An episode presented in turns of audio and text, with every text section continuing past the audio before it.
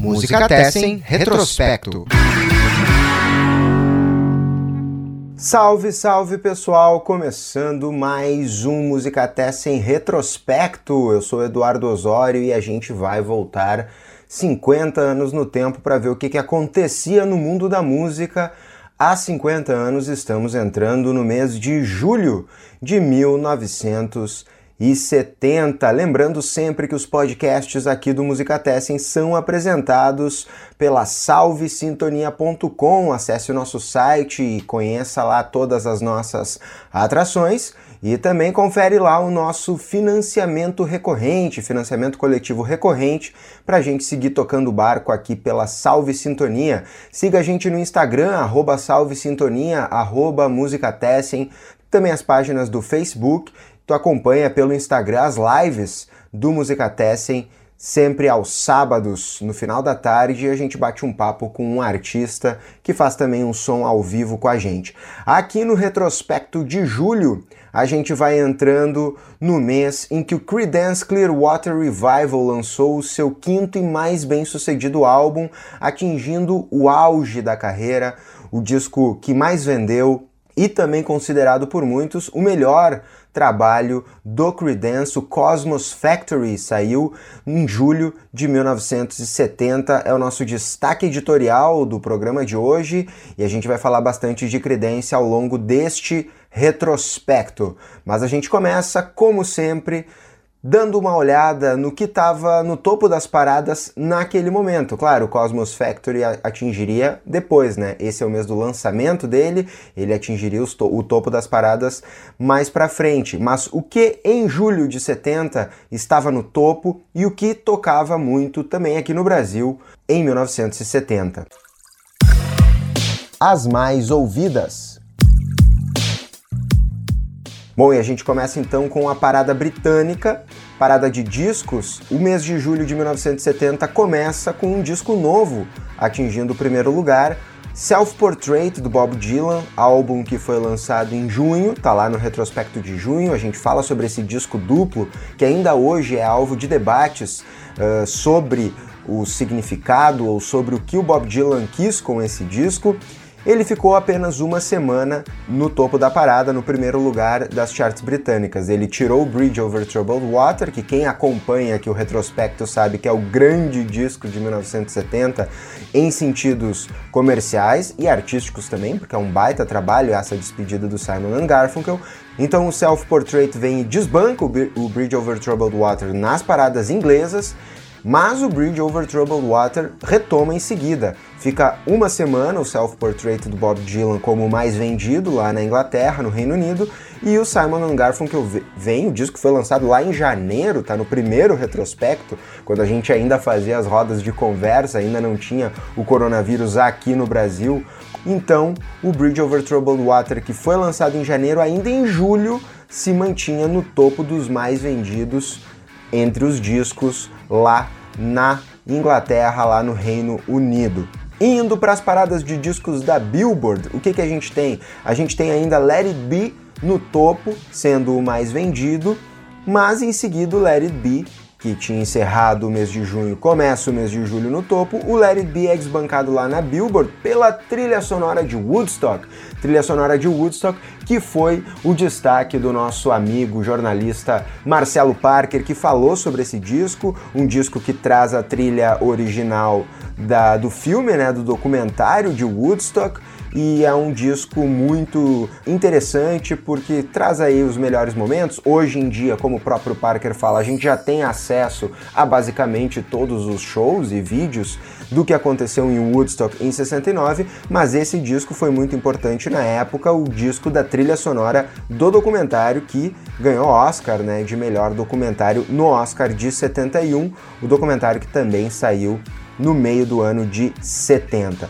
Mas vamos para as paradas de singles. As paradas de singles voltando para o Reino Unido, lá, como vocês tinham visto, Todo mês de junho foi dominado pelo single In the Summertime do Mungo Jerry, que é o single de mais sucesso dessa banda, que não está no disco de estreia, mas entrou no disco de 71 e ele seguiu no topo das paradas ainda por boa parte de julho Foi um baita sucesso mesmo, um dos maiores sucessos em single daquele ano de 1970.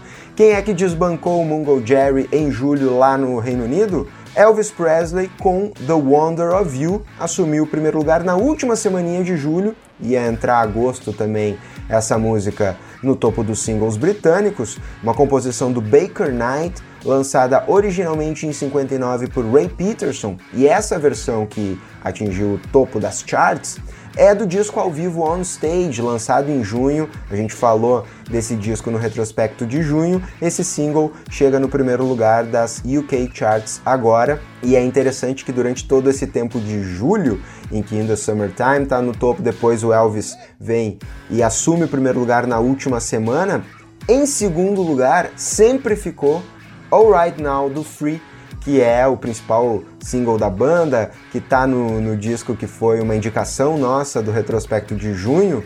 E, enfim, um single que não atingiu o primeiro lugar, mas se manteve ali sempre em segundo, porque esses outros sucessos um pouco maiores foram vendendo um pouco mais que ele. Fica a curiosidade. Mas The Wonder of You é o single que desbanca em The Summertime e encerra o mês de julho na primeira posição das charts britânicas.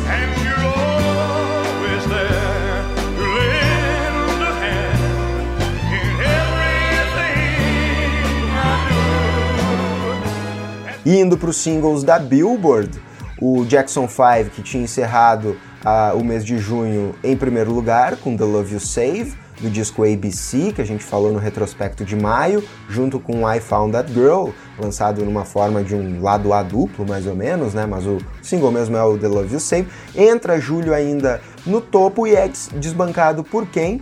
Por Three Dog Night, com a música do Randy Newman, Mama Told Me Not to Come, música que o Randy Newman lançou no seu disco autoral 12 Songs. A faixa tinha sido originalmente lançada em 67 pelos Animals, com Eric Burdon, né?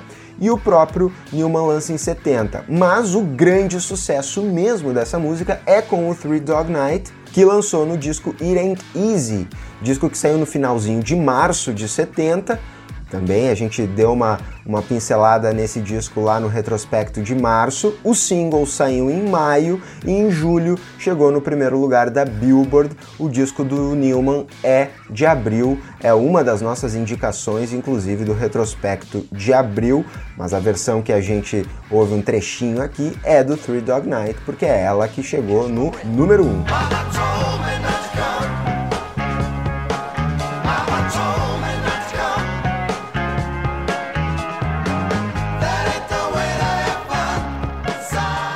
E finaliza o mês de julho a faixa título de um disco muito bom de 1970, que provavelmente será um destaque do retrospecto de agosto, porque o disco foi lançado em agosto, mas o single saiu antes e chegou no topo da Billboard no finalzinho de julho. O nome dessa música é They Long to Be Close to You, dos Carpenters, do disco Close to You, que é o segundo disco deles, e é não só uma faixa que fez sucesso nos Estados Unidos porque atingiu o primeiro lugar da Billboard, como a gente está vendo, mas também é uma das mais tocadas no Brasil. É a 29 mais tocada em 1970, segundo a lista que a gente tem disponível na internet.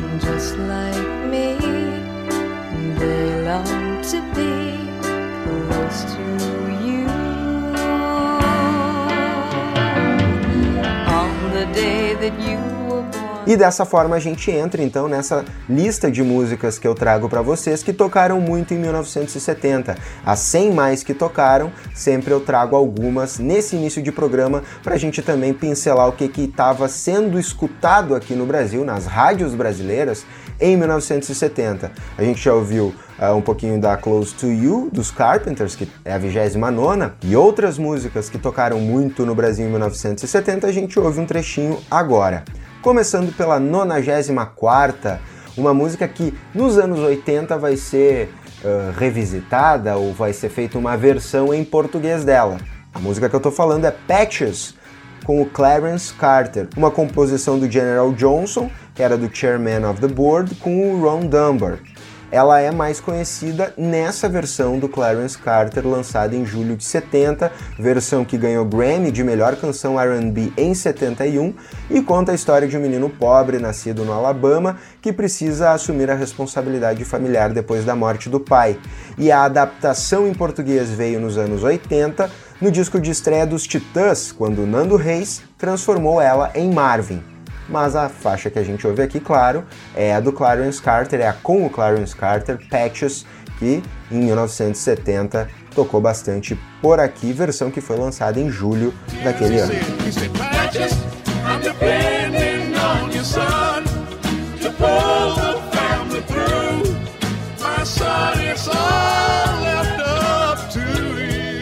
E agora a gente já começa a dar uma pincelada num dos nossos, ou nosso assunto principal, ou o nosso destaque editorial do retrospecto de julho. O Creedence Clearwater Revival tem três músicas nessa lista de 100 das mais tocadas no Brasil em 1970. Uma delas é do disco anterior. Eles lançaram três discos em 69.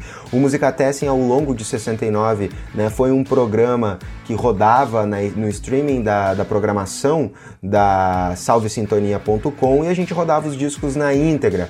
E aí, um dos episódios foi dedicado ao Creedence Clearwater Revival e a gente ainda falou do outro disco de 69 deles no outro episódio, porque os caras fizeram três discos muito bons e que fizeram hit atrás de hit, rivalizando inclusive com os Beatles nesse período da carreira deles. Os Beatles, claro, já estavam no finzinho da sua carreira, o Creedence estava no auge em 69, em 70 atinge o que seria o zênite, o topo dessa carreira com o Cosmos Factory. Mas a 88ª música que tocou mais no Brasil, nas rádios brasileiras em 70, é essa música do William the Poor Boys, que é o último, o terceiro que eles lançaram em 69, ainda repercutiu bastante no Brasil em 70. E o nome dessa faixa é Down on the Corner. Down on the corner, out in the street, the poor boys playing, happy feet.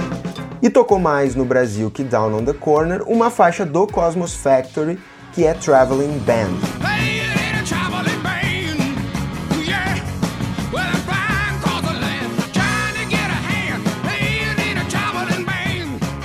Bom, e tem ainda uma que tocou um pouquinho mais que a gente deixa mais para frente, porque outro assunto importante do retrospecto de julho é a brasileira. Aí a gente começa a vir para o Brasil, Elis Regina. A Elis lançou em 70 dois discos. Ela lançou um disco ao vivo e também o disco Em Pleno Verão. O Em Pleno Verão, inclusive, tem uma parceria dela com o Tim Maia. O Tim Maia, que foi o nosso destaque editorial de junho, e a gente comentou ali como o Tim Maia impressionou a Elis Regina, né? Com aquele vozeirão dele, o Tim Maia começando naquele 69 70. A Elis já era Elis e lançou em pleno verão em 1970 e uma das músicas que tocou muito no Brasil desse disco é uma composição do Nonato Buzar que se chama Verão Vermelho.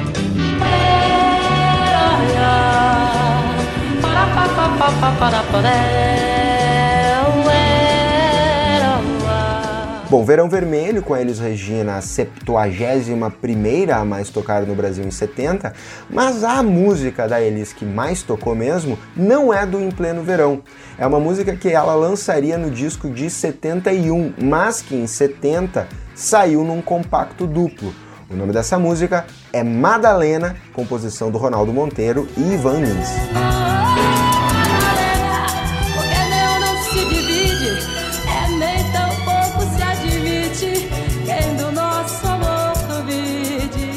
Bom, essa então, Madalena, a quarta música mais tocada no Brasil em 1970, segundo essa lista que a gente tem na internet. Tem ainda outra música do Em Pleno Verão que tocou bastante, não tanto quanto Madalena, mas tocou bastante.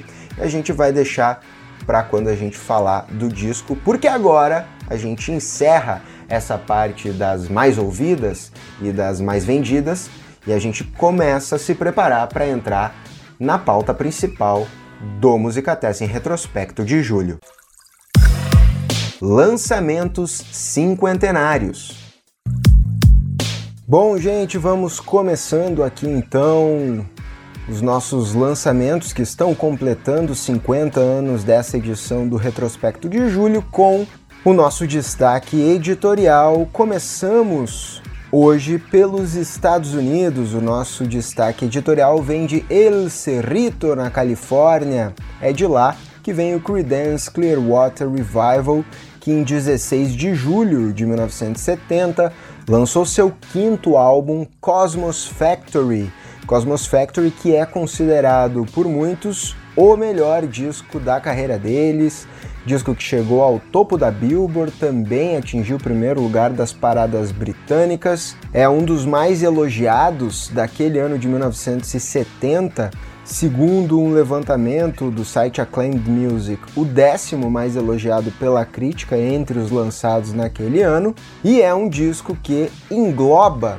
em seu repertório, nas faixas, nas 11 faixas que tem o disco, um pouco de cada influência que a banda traz no som. A banda que de alguma forma foi responsável pelo desenvolvimento desse gênero chamado swamp rock, lá com seu disco Bio Country do início de 69, por falar e por trazer uma sonoridade que remetesse ao sul dos Estados Unidos, aquela região pantanosa, apesar deles não serem de lá, algo né, bastante peculiar com relação a isso, trazem também no seu som muito do blues, do rockabilly. Nesse disco também vem o soul e o country bastante presente, o R&B, por exemplo, na faixa Before You Accuse Me, que é um cover do Bo Diddley. Tem o soul em I Heard It Through the Grapevine, que foi sucesso do Marvin Gaye em 68, o country que eu falei, inspirado no som de Bakersfield, está presente em Looking Out My Back Door, o rockabilly vem em Traveling Band, que é uma música deles, mas muito inspirada no som do Little Richard, que inclusive gerou processo por plágio. Talvez a gente faça aí um episódio do Deja Vu com essa música aí, um plágio de Good Golly Miss Molly, que acabou sendo resolvido num acordo extrajudicial. Tem até um pouco de psicodelia, o Creedence, que é uma banda que surgiu nessa onda da música psicodélica, da cena psicodélica e meio que contrariando tudo que vinha sendo feito, né, nesse sentido, trazendo um som que voltava mais às raízes do surgimento do rock and roll traz aqui um pouco de psicodelia em Ramble Tumble, né, uma faixa que bastante comprida, inclusive.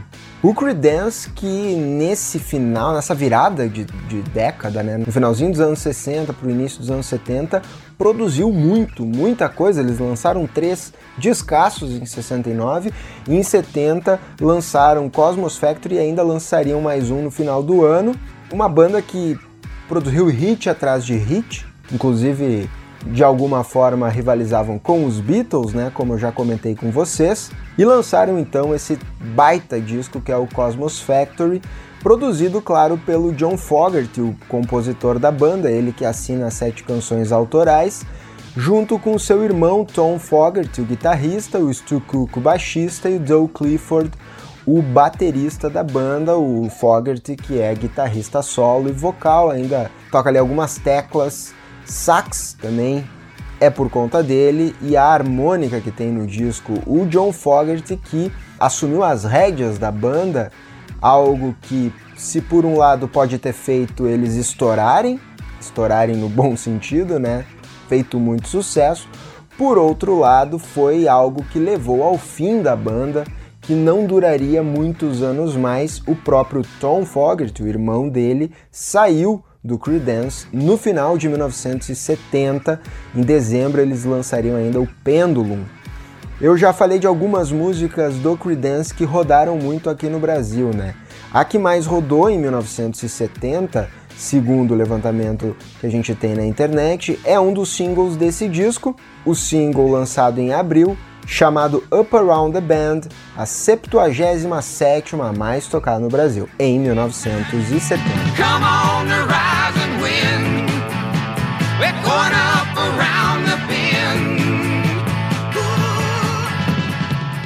Bom, e a gente segue nos Estados Unidos para esse segundo lançamento. Depois do destaque editorial, a gente vai para mais um destaque. A gente segue inclusive pela Califórnia. Se o disco do Creedence foi gravado em São Francisco, nos Valley Raider Studios. Esse disco aqui foi gravado em Los Angeles, também na Califórnia, nos estúdios da Elektra. Mas quem vai falar para vocês sobre esse trabalho aqui, que é um dos grandes discos de 1970 também, não sou eu, mas é o Zé Fernando Cardoso, que é fãzaço dessa banda, desse disco. Fala aí, Zé. Então, Edu e ouvintes, é, lançado em 7 de julho de 1970 e gravado entre 11 e 25 de maio daquele mesmo ano, o Funhouse, o segundo disco dos estúdios, tem sete faixas e 36 minutos e 35 segundos exatamente. Eu diria assim, ó, uh, na minha modesta opinião, é a grande contribuição do ano de 1970 à história do rock, junto com o Live at Leeds, o álbum ao vivo do The Who, do qual a gente falou aí no programa da semana passada. São dois discos de rock, né, o Live at Leeds e o Funhouse, absolutamente energéticos, selvagens, uh, enfim, cheios de, de paixão, de entrega. Uh, enfim, aquelas coisas que uh, a gente valoriza né, num, num, bom disco de rock. Né? Esse disco é produzido pelo Dan Gallucci, que tinha sido tecladista dos Kingsmen.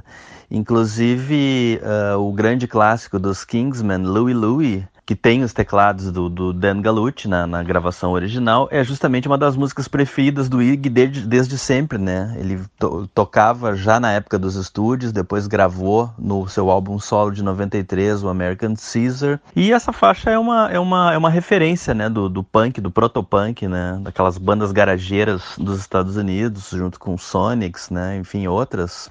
Uh, o Kingsman também foi uma das influências do punk. Mas enfim, o Galucci foi indicado para o trabalho pelo chefão da gravadora Elektra, o Jack Roseman. O catálogo da Elektra nessa época era fantástico. Tinha, uh, além dos estúdios, os Doors, né, que era a grande banda da gravadora, e o MC5. O MC5 foi contratado um pouco antes e o pessoal do MC5 indicou, né, assim como o Danny Fields, né, o, o, o o agente, né, uh, que depois seria agente dos Ramones também, uh, indicou uh, os estúdios, né? O Danny Fields foi lá ver o MC5 em Detroit e viu, olha, mas, mas tem uma outra banda lá que é bem legal também, né? Tem um frontman assim bem, bem maluco, bem selvagem e tal.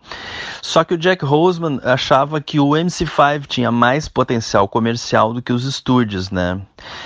Bom, mas aí o Galucci, né, indicado para produzir o disco pelo Jack Roseman, foi lá e foi ver os, os estúdios ao vivo. E ele achou o grupo interessante, mas considerou difícil reproduzir o som selvagem dos caras no estúdio. Enfim, mas essa empreitada seria absolutamente bem sucedida, né? Quem ouve o disco aí percebe que a banda está muito mais solta, né, do que do primeiro disco. Uma novidade nesse disco aí também, né, do Funhouse, é a entrada de um quinto elemento, né, o saxofonista, o Steve McKay, que uh, dá um certo ar assim de free jazz no disco, era uma grande influência das bandas de rock na época, né, inclusive o próprio MC5, né, no seu terceiro e último álbum, High Time, tem uma influência muito marcante do free jazz, claro que muito mais em função do, do improviso, né? Os, o, o, vamos desconsiderar aí a técnica sofrível, né, dos instrumentistas, eh, nem tanto do MC5, mas especialmente dos estúdios, né? E além da, da participação aí do, do, do, do, saxofonista, né, o Steve McKay como membro efetivo da banda, o próprio Dan Gallucci toca teclados em algumas faixas do Funhouse. Uh, um outro comentário que eu quero fazer é o seguinte: se há uma sequência inicial uh, mais matadora na história do rock do que Down on the Street, Lose e TVI, eu simplesmente não conheço, né?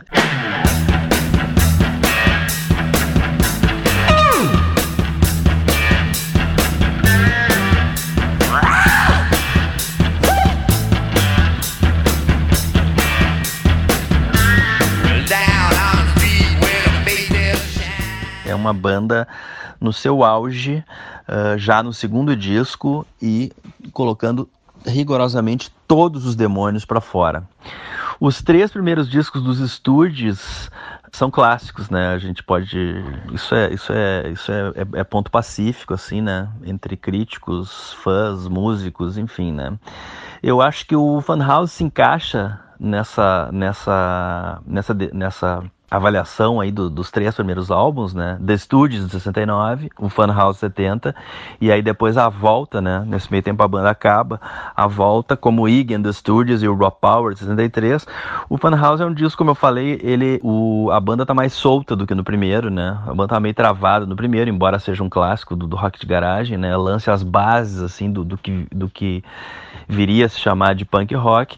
E esse disco, principalmente de Funhouse, ele tem um clima assim de, de, de diversão no caos, né?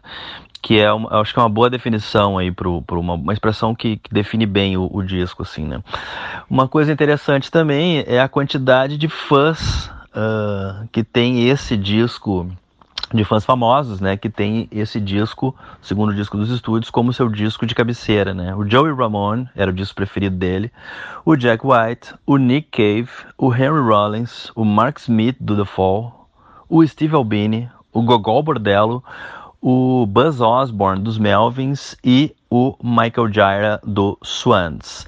Já o falecido Kurt Cobain preferia, né, tinha como seu disco de cabeceira, né, seu disco preferido de todos os tempos, o disco seguinte, o Raw Power.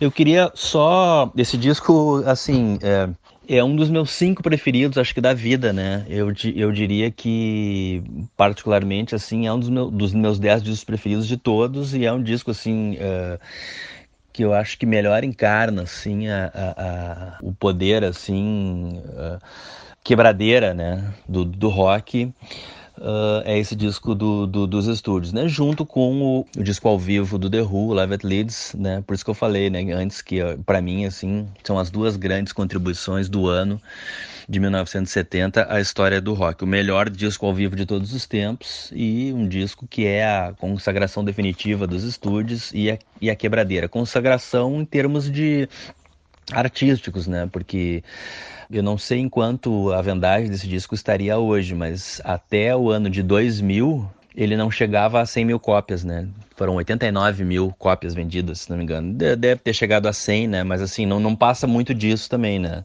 Só para encerrar a minha participação, eu queria só reproduzir aqui um comentário, né? uma avaliação que o biógrafo, um dos biógrafos do Ig, né, o Paul Trinka, que também escreveu uma biografia do Bowie chamada Starman, essa não saiu no Brasil, um comentário que o Paul Trinka faz no seu livro, esse sim saiu aqui, né, chama-se Open Up and Bleed, A Vida e a Música de Iggy Pop. Esse livro saiu lá fora em 2007. Aqui saiu em 2015 pela editora Aleph, né? E é o único uh, disco da carreira do Iggy, tanto solo como, como dos estúdios, que merece dois capítulos no, no livro, né? Mas enfim, lá no final ele faz uma, um, ele, ele faz uma ele lista a discografia do Ig e faz comentários, né? Então eu vou só ler para vocês aqui o que, que ele diz a respeito do Funhouse. Em seu álbum de estreia, os estúdios sentiam-se encurralados pela gravadora Elektra, restringidos pela própria inexperiência quanto a gravar, abre aspas, musiquinhas muito, muito melosas, fecha aspas, nas palavras de Ron Ashton uh, o guitarrista dos estúdios, né?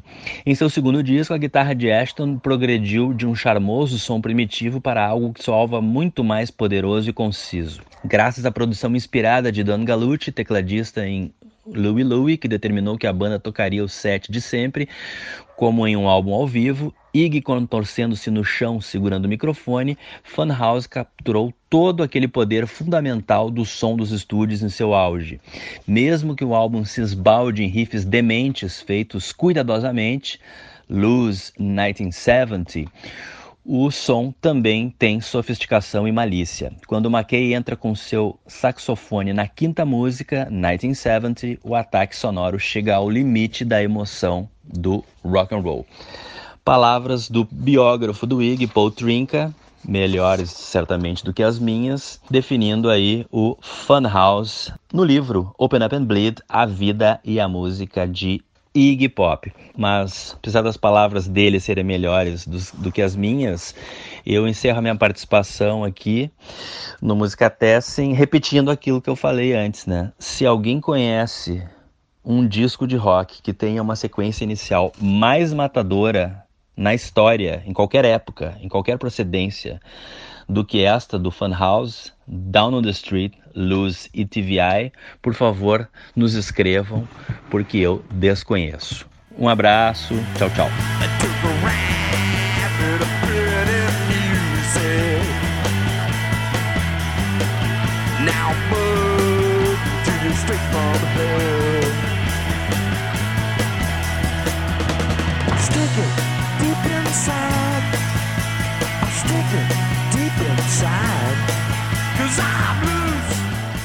Bom, já passamos por dois dos cinco destaques, os destaques do Música Testa em Retrospecto, que para quem nos acompanha no Facebook, também no Instagram, recebem as cinco estrelinhas do episódio. A gente vai para o terceiro destaque, só que aí agora a gente deixa os Estados Unidos, cruza o Atlântico e desembarca em Londres, na Inglaterra. E quem é que traz para nós o destaque inglês de uma estreia vinda de lá? É ele, Marcelo Parker, sempre falando muito do rock inglês por aqui. Mais uma vez o Parker traz um destaque de lá. Diga aí, Marcelo Parker. Fala, Edu. O assunto hoje é o álbum de estreia da banda inglesa Supertramp, lançado em julho de 1970. Grande disco e que infelizmente é um disco pouco conhecido até de alguns fãs do Supertramp. Uh, e há algumas explicações, assim, é um disco de fato à parte dentro da carreira da banda. Foi bem recebido pela crítica quando do lançamento, mas vendeu muito pouco, o que levou a banda a quase acabar após o seu lançamento. Essa é uma formação única na história do Supertramp, além dos compositores e líderes e vozes do grupo, o Roger Hodgson e o Richard Davis, Nesse disco de estreia, a banda contava também com o Richard Palmer James, que compôs as letras do disco e tocou violão e guitarra. Aliás, um ótimo guitarrista, ficou muito bem registrada a passagem dele pela banda. E o baterista, o Robert Miller, que também saiu logo após o lançamento do disco, teve um, uma espécie de colapso mental, assim, problema grave, assim. E depois disso a banda passou por um, uma grande crise existencial, teve que recompor e contratou outros músicos, até que lançou então em 73 o álbum Indelibly Stamped, e aí em 74 sim, o grande estouro, a banda explodiu e, e de fato aconteceu com o Crime of the Century. Mas esse primeiro álbum, chamado apenas de Supertramp, para se ter uma ideia de como ele é um álbum obscuro na história da banda. Ele só foi lançado nos Estados Unidos em 1977, portanto, sete anos após o seu lançamento na Inglaterra. E, e algumas coisas diferentes dele, então, com relação ao, ao resto da, da obra do grupo. Né? Em primeiro lugar, é a sonoridade. Né? Existe assim discussão e algumas controvérsias, desavenças se a banda pode ser chamada ou não de de rock progressivo, eu particularmente acho que é um rótulo que cai bem, porque acho que tem ali algumas características né, bem marcantes que definem o gênero, né, como a preocupação com a melodia, né, isso desde esse primeiro álbum, músicas extremamente melódicas, um instrumental muito trabalhado, uh, ótimos músicos sempre passaram por ali. E também músicas grandes, né? não aqueles épicos de 20, 24 minutos como outras bandas contemporâneas a eles, mas músicas fora do padrão radiofônico, com 6, 7, às vezes 8 minutos. Né?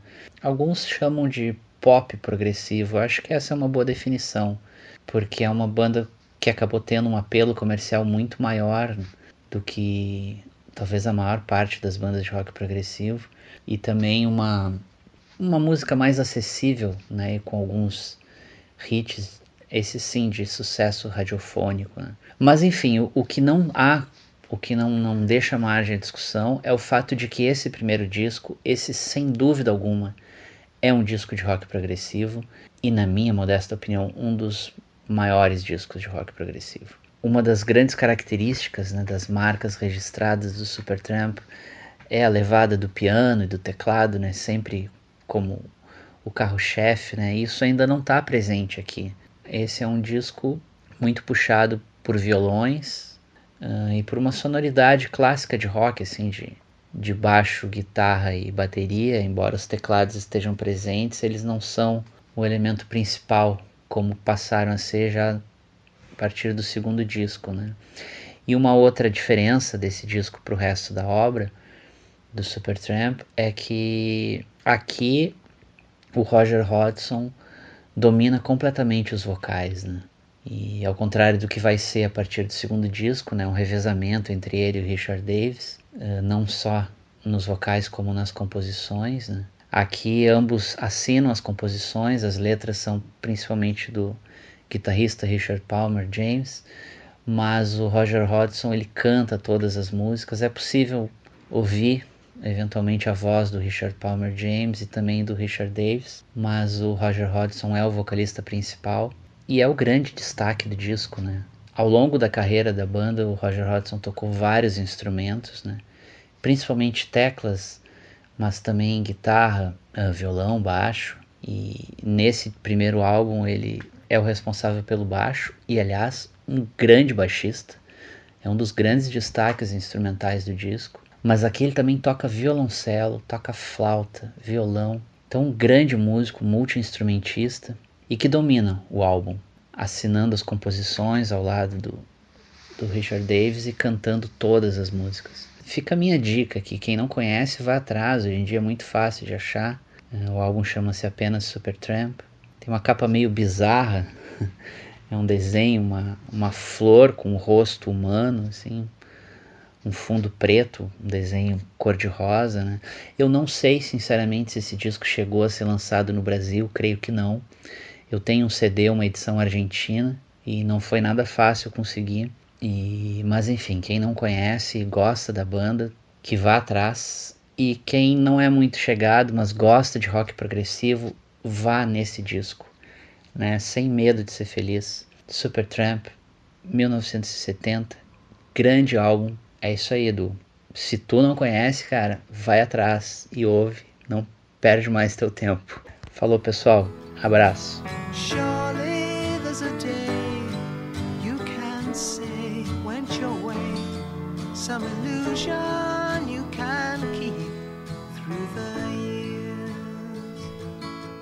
Valeu, Parker, muito obrigado.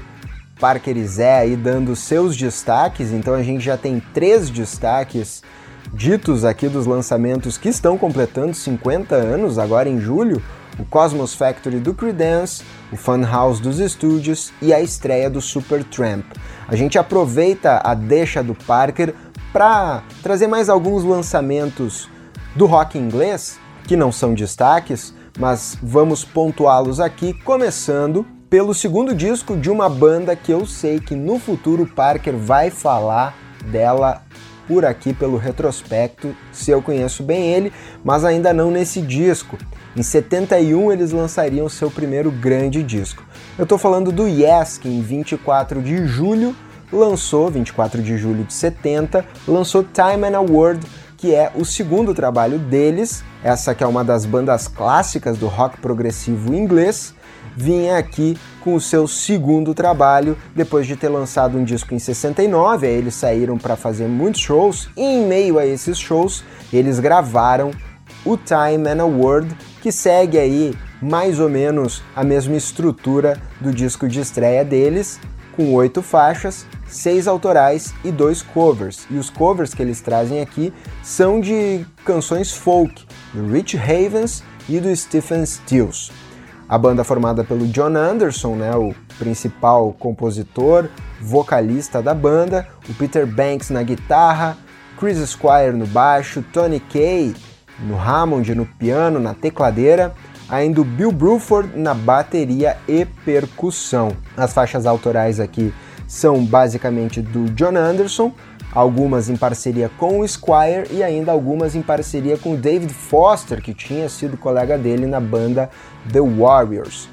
O Time and Award foi produzido pelo Tony Colton, que era um amigo do Anderson, e o Ed Offord fez a engenharia de som, foi chamado para fazer a engenharia de som, especialmente pela experiência que ele já tinha. O Tony Colton não tinha grande experiência assim com produção.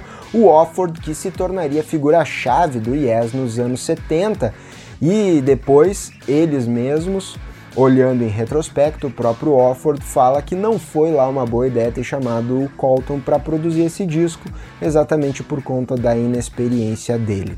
A banda aqui traz nesse disco uma orquestração que é feita pelo Tony Cox, com a participação de estudantes do Royal College of Music, algo que gerou tensão na banda.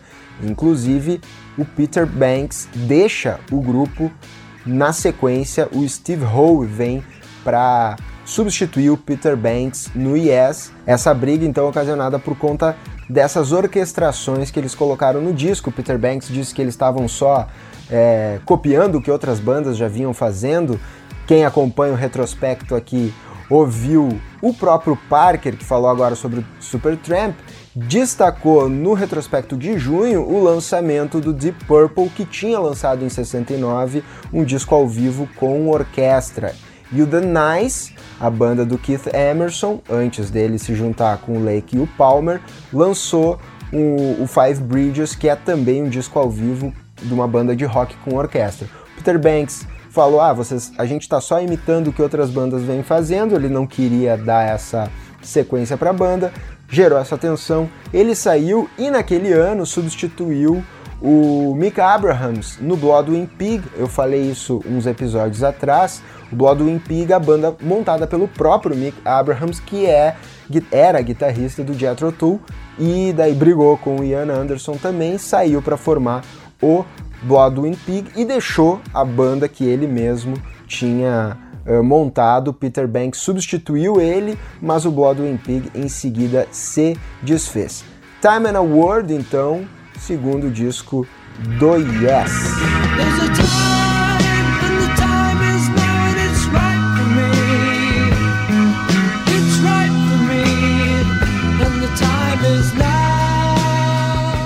E a gente segue por Londres. Se o Yes tinha gravado no Z Vision Studios o Time and Award entre dezembro de 69 e fevereiro de 70, foi em fevereiro de 70 que começaram as gravações do quarto disco do Traffic.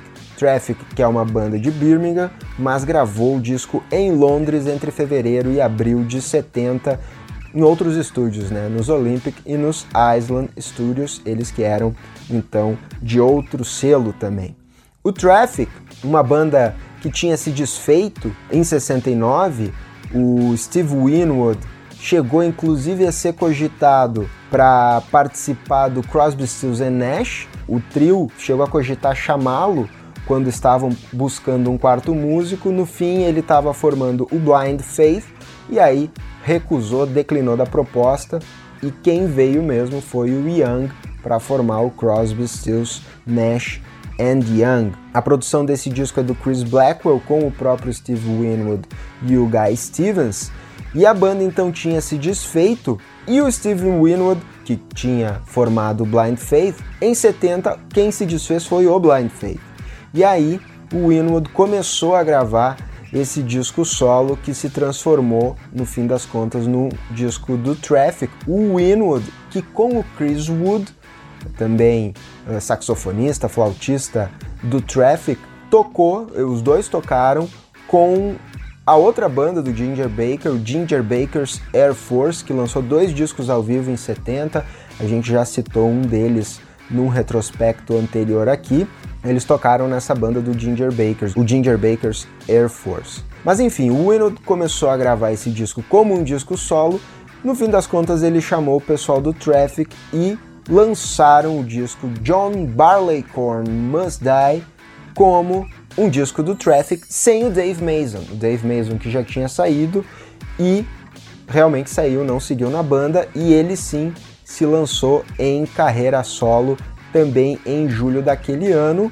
O disco solo do Winwood viria só em 77 e a faixa título desse disco, John Barleycorn Must Die, é uma faixa tradicional, folclórica da música britânica, arranjada pelo Winwood. Ele fazendo aqui algo que outra banda que a gente ainda vai falar por aqui também fazia muito bem.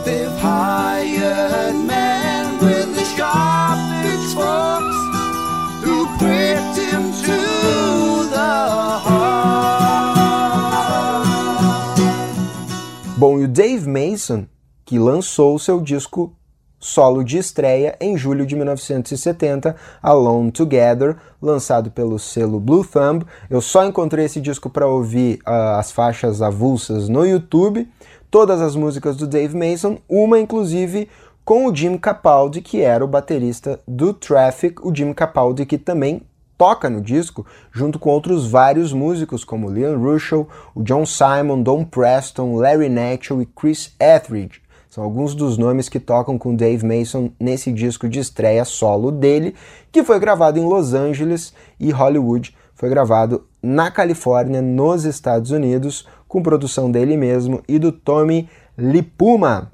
Um disco que teve boa recepção da crítica e em críticas mais recentes, inclusive, olhando em retrospecto, consideraram esse como o melhor da fase solo dele.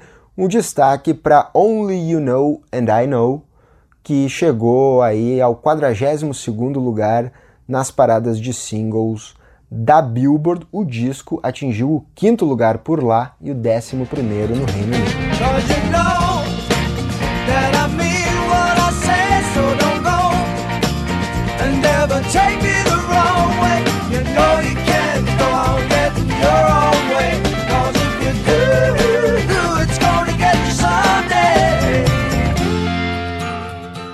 Seguimos pelo rock inglês, agora com o quarto disco também do Spooky Tooth.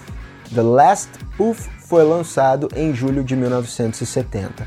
E o Spook Tooth e o Traffic, que a gente já falou, serviram de inspiração para uma historinha ligada ao disco de estreia do Supertramp, que foi lá o destaque do Marcelo Parker porque o disco de estreia do Supertramp diz que foi gravado de madrugada e a banda fez isso porque, segundo eles tinham ouvido, o Traffic e o Spooktooth gravavam de madrugada e aí isso poderia trazer bons auspícios e também boa energia pro disco.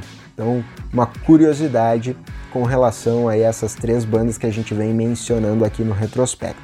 Mas o Spooktooth também estava meio bambo, assim, meio que se desfazendo. O Gary Wright tinha saído, e aí esse é um disco que ele é o único da, da discografia do Spooktooth, que é lançado como Spooktooth featuring Mike Harrison, que era o vocalista da banda, e aqui apenas ele. O Gary Wright tinha saído por divergências uh, no álbum anterior, o, Cer o Ceremony, que é um disco bem avant-garde, feito em parceria com o cara da música eletrônica francesa, o Pierre Henry, um dos pioneiros da música concreta. O Gary Wright, que normalmente era o cara que trazia inclusive um ar mais experimental para a banda, discordou dessa discordou desse rumo que a, que a banda levou e saiu e se lançou solo. Inclusive lançou o disco Extraction, de 1970, lançado pela A&M, que contou inclusive com o Mike Kelly, que é o baterista do Spooky Tooth, tocou nesse disco solo com ele. Ainda quem tocou nesse disco do é, Gary Wright foi o Klaus Vorman e o Alan White. Alan White, que em 72 entraria pro Yes, outra banda que a gente já falou aqui. Então, quem ficou do Spook Tooth foi o Mike Harrison, o Luther Grosvenor na guitarra e o Mike Kelly na bateria. E aí, para completar a formação da banda, chegou a Grease Band com o Henry McCullough na guitarra, o Alan Spanner no baixo e o grande uh, músico Chris Stanton nas teclas, guitarra e baixo também. A Grease Band era a banda de apoio do Joe Cocker, eles tinham tocado com Joe Cocker em Woodstock, né? Tinham, aliás, que foi é um dos shows de destaque do Marcelo Parker no retrospecto lá de maio, que a gente falou sobre o disco da trilha sonora do documentário de Woodstock. Uh, a Grease Band que lançaria seu disco próprio em 71. Então eles vêm aqui para uh, fechar o, a formação do Spooky Tooth. Nesse disco tem vários covers, destaque para a versão deles de I Am the Walrus dos Beatles e eles ainda também fazem uma versão de Son of Your Father do Elton John, que é do Tumbleweed Connection, um disco que o Elton John lançaria no segundo semestre de 70, ainda será assunto do retrospecto por aqui.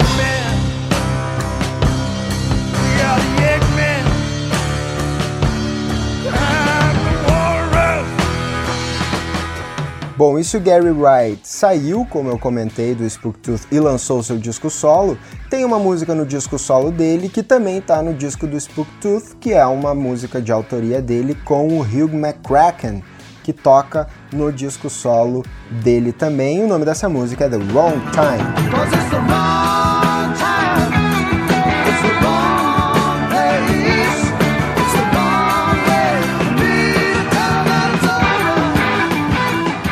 Bom, e quem tinha saído do Spooky Tooth também não foi só o Gary Wright. O Greg Ridley tinha saído em 69 para formar o Humble Pie com o Steve Marriott, o Peter Frampton e o Jerry Shirley. O Humble Pie que lançou dois discos em 69 e em 70 lançou seu terceiro trabalho, gravado em Londres, nos Olympic Studios, e esse é o primeiro disco deles pelo selo A&M, lançado em julho de 70 com a produção do Glenn Jones. Teve ainda como músicos adicionais o John Wilson, que tinha sido do Taste, a banda do Rory Gallagher, na bateria, e o BJ Cole tocando uma steel guitar, dando uma, uma pitada country nesse disco do Humble Pie, especialmente na faixa Only a Roach, tem uma influência country bem, bem forte e é um, um country aí sobre a maconha. Esse é considerado um disco de transição da banda para um som mais pesado, algo que aconteceu muito devido ao novo empresário deles, o D. Anthony.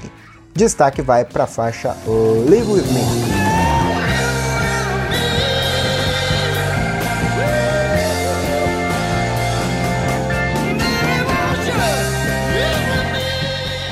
Bom, e agora a gente vai trazer aqui uma indicação nossa, nossa primeira indicação. A indicação é aquela. São os discos que ganham as quatro estrelinhas ali nas postagens que a gente faz nas redes sociais. Não necessariamente os discos sejam quatro estrelas, mas só para fazer uma diferenciação entre os destaques e as indicações. São cinco destaques, cinco indicações. A gente também indica o quinto trabalho do Fairport Convention Full House, lançado em julho de 1970, disco que atingiu o 13º lugar das paradas britânicas. Fairport Convention é a banda que, digamos, foi uma das pioneiras nessa apropriação de músicas tradicionais, folclóricas britânicas com uma estética mais roqueira. O Fairport Convention fez isso muito bem no disco Legion Leaf, que foi lançado em 69. E o Fairport Convention é a banda da Sandy Denny, que saiu para formar o Fothering Gay, e do Ashley Hutchins, que saiu para montar o Still I Span, essas duas bandas que estão lançaram um disco em 70 estão na edição passada do retrospecto, pois se em junho eles lançaram esses seus primeiros trabalhos fora do Fairport Convention, em julho o Fairport Convention lançou seu quinto trabalho com a produção ainda do Joe Boy, com o Dave Swarbrick, né, tocando violino, viola e mandolim, o Richard Thompson na guitarra, o Dave Pegg no baixo e mandolim, o Dave Mattox na bateria, o Simon Nicol nas, na guitarra, violão, baixo e ainda toca dulcimer elétrico. Todos eles uh, cantam, tirando o Dave Mattox, todos eles colocam sua voz nas músicas. O Dave Pegg, que entrou no lugar então do Ashley Hutchins, o Dave Pegg que nos anos 80 entraria pro Jethro Tull. Esse disco segue o estilo do Legion Leaf, são sete faixas, quatro delas são músicas tradicionais trazidas e arranjadas para a banda com essa estética rock. Quatro são assim, três são autorais, normalmente assinadas pelo Swarbrick e pelo Richard Thompson. Tem uma das faixas que estava na tracklist original e que foi retirada porque o Thompson não gostou do solo dele de guitarra. Então, Poor Will and the Jolly Hangman foi depois lançada em outras versões do disco, mas acabou sendo retirada da, daquela que foi lançada em 1970. O destaque vai para Walk a While.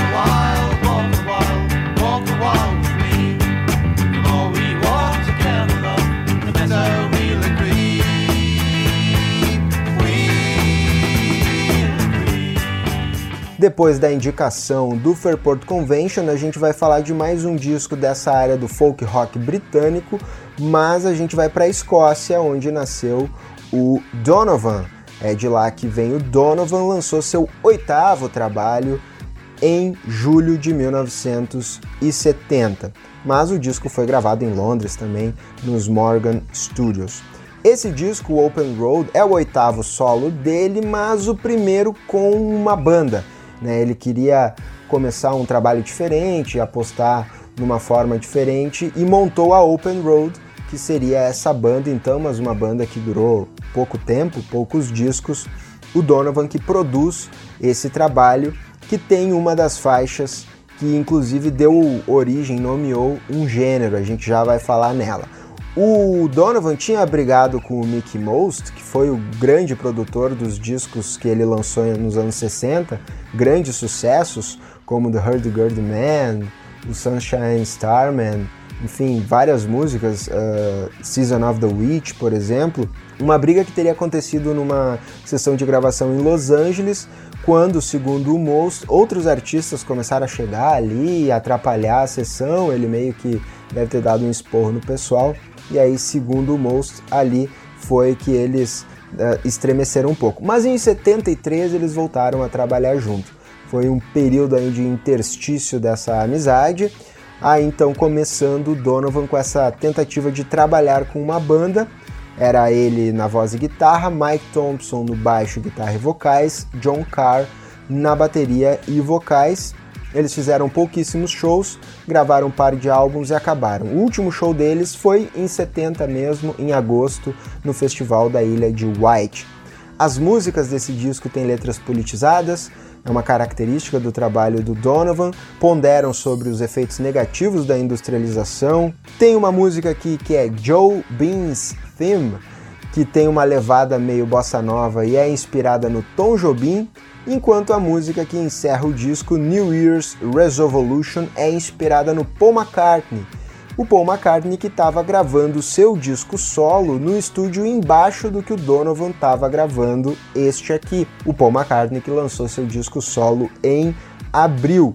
E aí eu quero fazer uma errata minha, um meia-culpa. Eu fiz no retrospecto de abril uma piadinha com o Paul McCartney falando de como ele tinha ficado deprimido e para baixo quando o John Lennon falou que não queria mais seguir nos Beatles, que ele se ficou recluso numa, na, lá numa casa, enfim, depois a, a mulher dele, a Linda McCartney, é que vem também ajudar e dar o, o, o ânimo para ele seguir e se lançar solo. Aí eu fiz a piada dizendo: ah, o Paul McCartney era canceriano e por isso ele teve essa reação, né?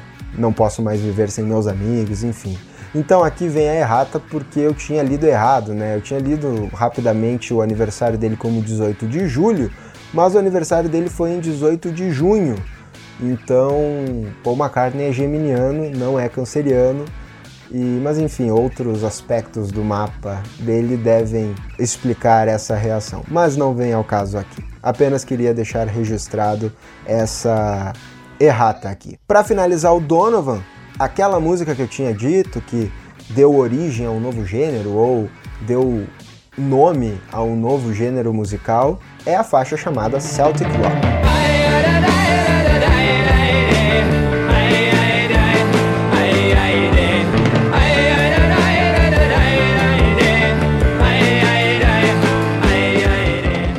A gente vai deixar agora a Inglaterra, a Europa, e vai começar a vir para o Brasil. Mas por que eu digo começar a vir para o Brasil? Porque é o sexto trabalho de um disco de um carioca, mas que foi gravado nos Estados Unidos, que é a segunda indicação aqui nossa do retrospecto de julho.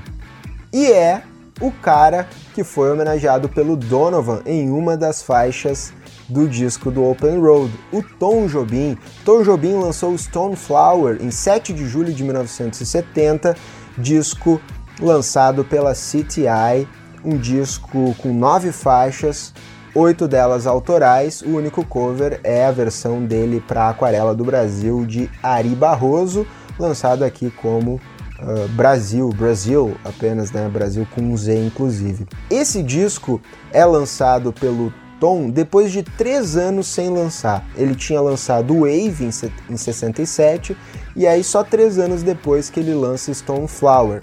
E aqui é o momento em que ele começa a se afastar da bossa nova, mas sem renegar a bossa nova. A bossa nova tá ali, inclusive começa com uma música em homenagem à mulher dele, que é uma bossa nova, mas ele começa a se afastar. O disco tem elementos do jazz, do choro, da música clássica e ainda do baião. Três faixas desse disco, Stone Flower, tinham sido compostas para o filme The Adventurers, que foi lançado no Brasil como O Mundo dos Aventureiros. Tem essa versão de Aquarela do Brasil, feita num piano elétrico, e das faixas autorais tem essa em homenagem à mulher dele, Teresa My Love, o disco que encerra com Sabiá, parceria dele com o Chico Buarque, que foi apresentada no terceiro Festival Internacional da Canção em 68.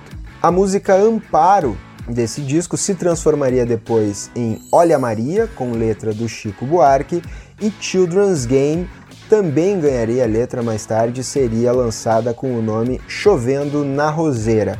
Tem ainda a faixa God and Evil in the Land of Sun, né? Deus e o Diabo na Terra do Sol, com uma improvisação do Joe Farrell no sax. Ainda quem toca nesse disco com o Tom Jobim, o Tom Jobim toca piano, teclado, violão e ainda arrisca um vocal ali em algumas faixas. Toca ainda o músicos como Herbie Green no trombone, Hubert Laws na flauta, Ron Carter no baixo, João Palma na bateria, Ayrton Moreira na percussão Everaldo Ferreira, também na percussão, e os arranjos do Elmir Deodato, que ainda toca violão no disco. Um disco que é um tanto quanto obscuro na discografia do Tom Jobim, porque ele foi lançado nos Estados Unidos e não foi muito bem distribuído por aqui. Hoje, claro, com as plataformas digitais, a gente tem essa maior facilidade em encontrar o Stone Flower, que é um baita disco produzido pelo Creed Taylor que é esse disco então dessa fase transicional da carreira do Tom. E ainda faltou eu falar para vocês de mais de um grande músico que toca nesse disco, que é o violinista Harry Lukowski. É ele quem abrilhanta o baião da faixa título, Stone Flower, desse baita disco. Mais uma indicação aqui do Música Tessa em retrospecto de julho.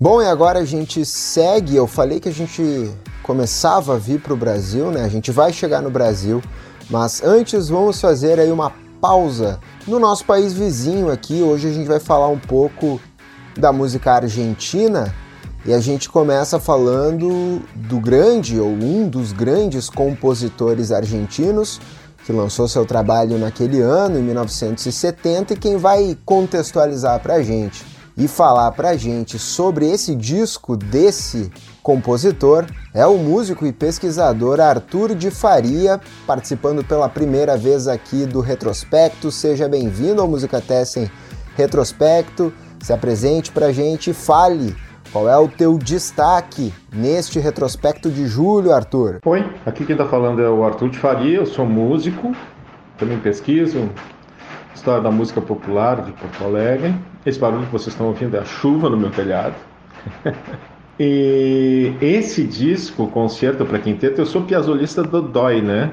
Eu agora fui conferir, eu tenho uns juntando CD e LP, uns 80 discos do Piazzolla. E tenho também, assim, dezenas de partituras, todas as biografias que saíram dele. É um dos caras que mais me interessam na vida, né? Sei, de cor salteado. Achei curioso essa escolha desse disco, o Concerto para Quinteto, porque ele não é assim um disco que eu colocaria entre os dez discos do Piazzolla. No entanto, talvez ele entrasse justamente pela primeira música, que é o Concerto para Quinteto que essa certamente está entre as obras-primas absolutas do Piazzolla, entre as dez melhores coisas que ele fez.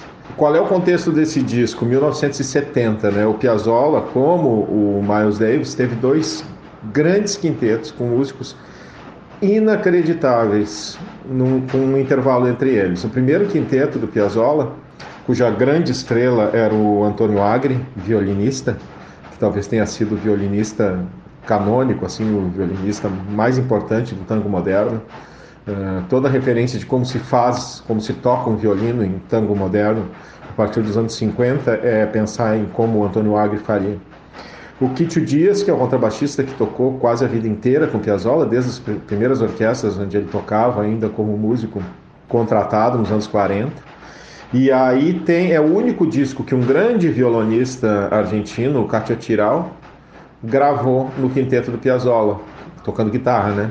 O quinteto do Piazzolla era guitarra, eh, violino, bandoneon, contrabaixo, né, contrabaixo acústico, com arco quase todo o tempo, e piano.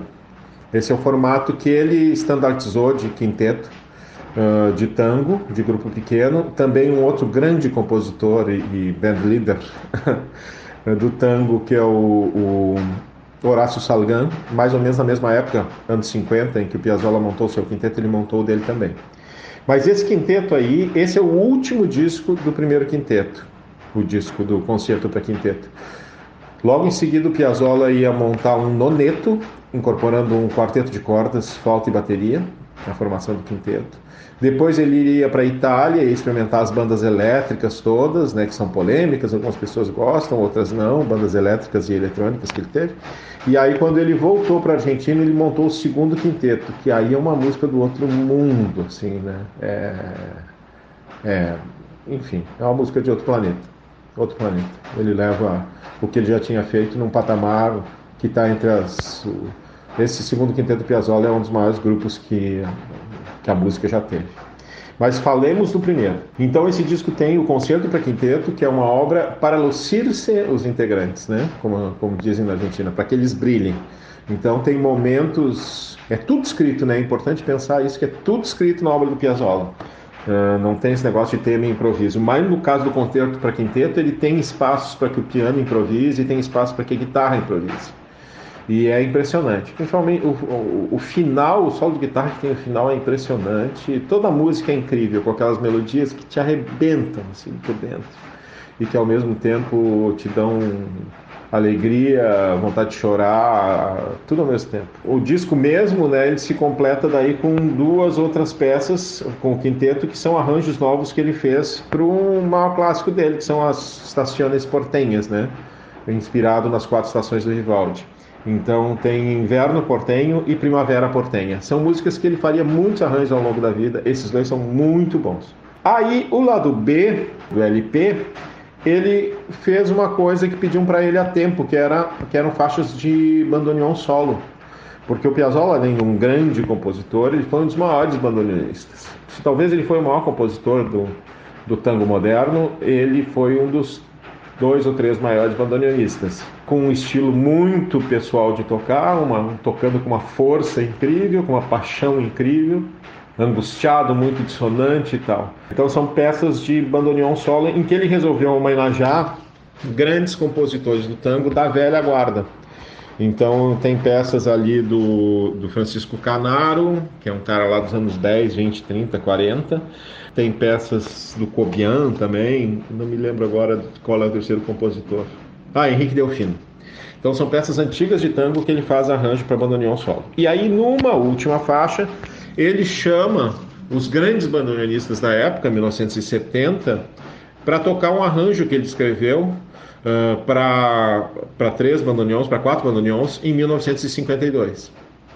Então é muito bonito também. Isso é, é bem impressionante. Porque é, uma, é tu ouvir quatro bandoneons sem o resto da orquestra de tango, né? E entre esses quatro tem o cara que ele considerava o maior bandoneonista da história, que é o Leopoldo Federico, que tem mais ou menos a idade dele. Não sei se morreu, Leopoldo Federico morreu, mas faz pouco tempo. E um então muito jovem bandoneonista promissor, que era o Rodolfo Medeiros, entre outros. Tem o outro, é o Antônio Rios, na verdade. Aí, no CD, os caras acrescentaram quatro faixas de uma trilha de filme, que são quatro faixas eh, que o Piazzolla compôs para um filme não importante, né? Com alma e vida. O Piazzolla compôs várias trilhas para cinema e é interessante porque daí nas trilhas de cinema ele usa coisas que ele nunca usava nos seus discos solo. Por exemplo, nessas faixas tem solo de assovio, tem violão de 12, não tem nenhum outro violão, nem de 12, nem de aço, nem de nylon, nenhum disco do Piazzolla e também não tem nenhum outro assovio. E aí coisas que ele usa pouco, mas que ele ia logo usar no seu noneto, que é flauta, bateria e vibrafone. Eu acho, inclusive, que essa gravação, como ela é de 70 também, é o ano que começa o Noneto, já deve ser com os músicos do Noneto, mas não consegui descobrir. Bom, é isso aí. Eu poderia ficar falando 40 minutos sobre esse disco. 40 minutos? Eu poderia ficar falando 4 horas sobre esse disco.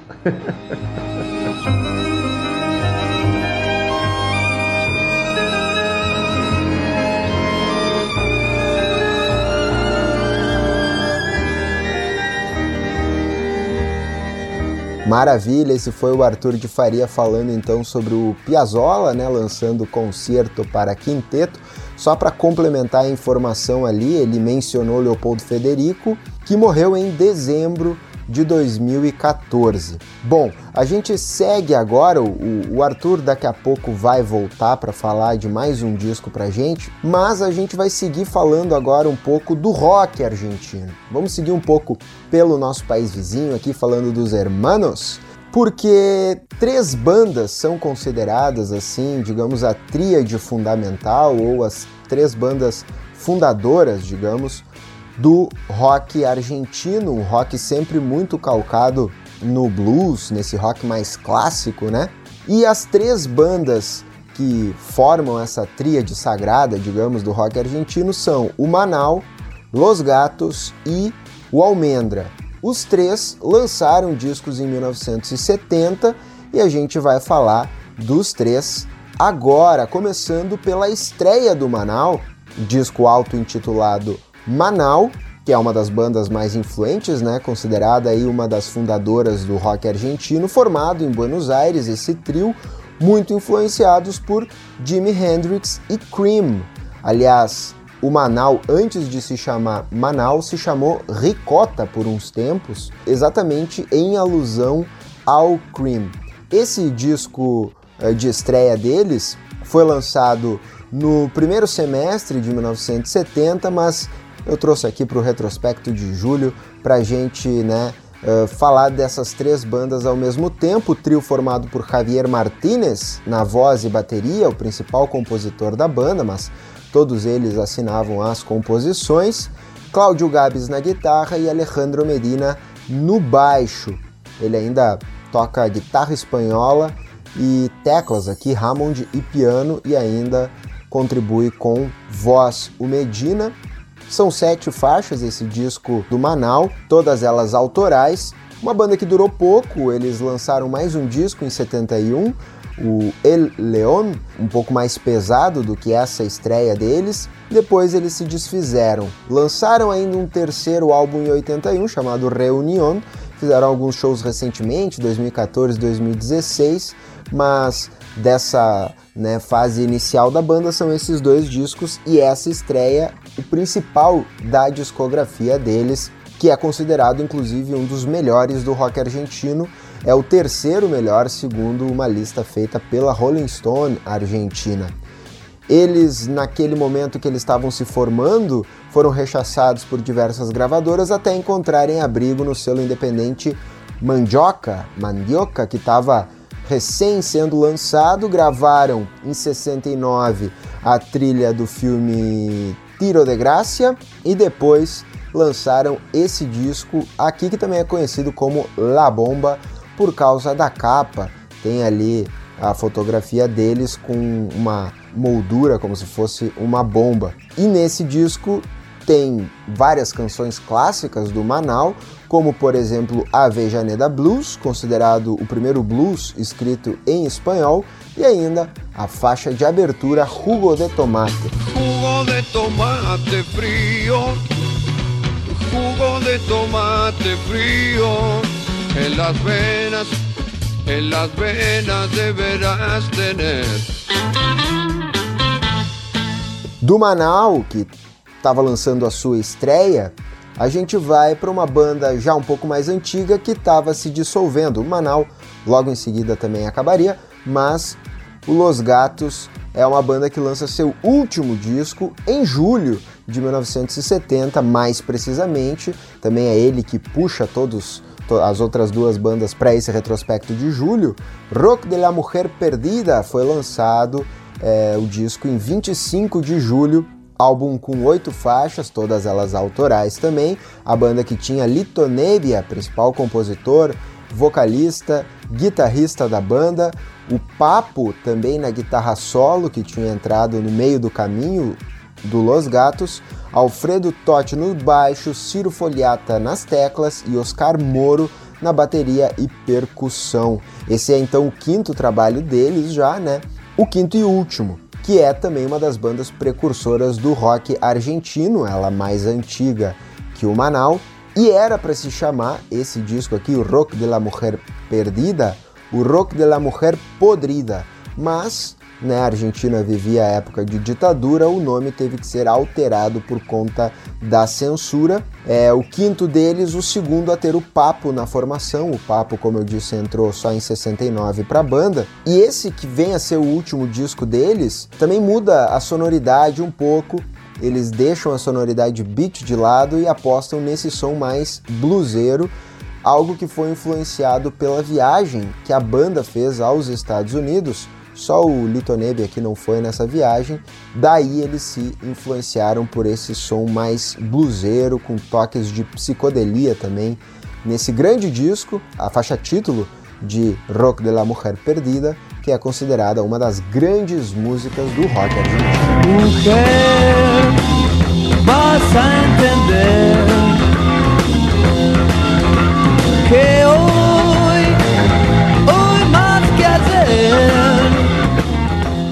Bom, e aí a gente junta um pouco dessas duas bandas, porque durante as sessões de gravação do primeiro disco do Manal, que a gente falou antes, o produtor Jorge Álvares propôs ao Papo gravar uma música aproveitando o tempo que tinha sobrado no estúdio. Jorge Álvares, desse selo Mandioca, fez essa proposta para o Papo, todos esses discos gravados em Buenos Aires nos estúdios TNT, então as bandas estavam todas por ali transitando. Ele grava então o Papo nesse tempo que tinha sobrado a música Nunca Lo Sabrán, que ele tinha composto em 68 e a partir daí o Álvares começa a insistir para o Papo a fazer um projeto solo, ele que estava no Los Gatos nesse momento. Bom, então eles gravam essa canção e em seguida ela aparece numa compilação do selo Mandioca chamado Pidamos Peras a Mandioca, que saiu em 70 também, um disco que tem canções uh, dos artistas que eram do selo, esse selo independente liderado pelo Jorge Álvares. Nessa canção, o Papo canta e toca o piano, acompanhado de Luiz Alberto Spinetta na guitarra e o Edelmiro Molinari no baixo, além do Rodolfo Garcia na bateria, esses três do Almendra, e o Pomo aparece na pandereta, o Pomo que mais tarde entraria para a banda solo do Papo, o Papos Blues. La tragedia de las cosas que introducen en mi mente hoy no están aquí presente nunca lo sabrán. Bom, ao mesmo tempo que o Papo gravou Nunca Lo Sabrán, que entrou nessa coletânea, nessa época ele também tocou baixo na música El Oso, que é uma canção muito conhecida do disco 30 Minutos de Vida do Morris. O Morris, ex-guitarrista da banda Los Beatniks, lançava aqui em 1970 esse seu primeiro trabalho solo, também pelo selo Mandioca, com grandes canções. Além do papo, o Martinez e o Gabs dos Gatos também tocam nesse disco de estreia solo do Morris. Nessa sessão, o Álvares ficou convencido daí que o Papo tinha mesmo que fazer um grupo, liderar um grupo, né? Não simplesmente participar de uma banda, mas ter um projeto solo com uma banda de acompanhamento. E aí, seguindo esse conselho, que ele vai deixar os gatos, os gatos que se dissolveriam em seguida, né? E armaria o Papos Blues, que lançaria o seu primeiro disco em 71, ou seja, no retrospecto do ano que vem, vamos falar dessa estreia do Papo com o Papos Blues. Por enquanto, a gente ouve um trechinho dele tocando baixo nessa faixa Eloso do Morris. Alguien nos cerró el candado. Era una noche sin luna y yo dejé la ciudad. Bom, e eu tinha comentado com vocês que basicamente todo o Almendra tinha tocado naquela música do Papo que integrou a coletânea, né, a compilação do selo Mandioca Pidamos Peras a Mandioca. Pois o Almendra, outra grande banda do rock argentino, lançou seu segundo trabalho, também segundo e último, em 1970. O disco saiu no final de 1970, em dezembro, mas a gente trouxe para o retrospecto de julho para juntar com essas outras bandas e com toda essa cena, e também porque eles começaram a gravar esse disco lá nos estúdios TNT em julho também.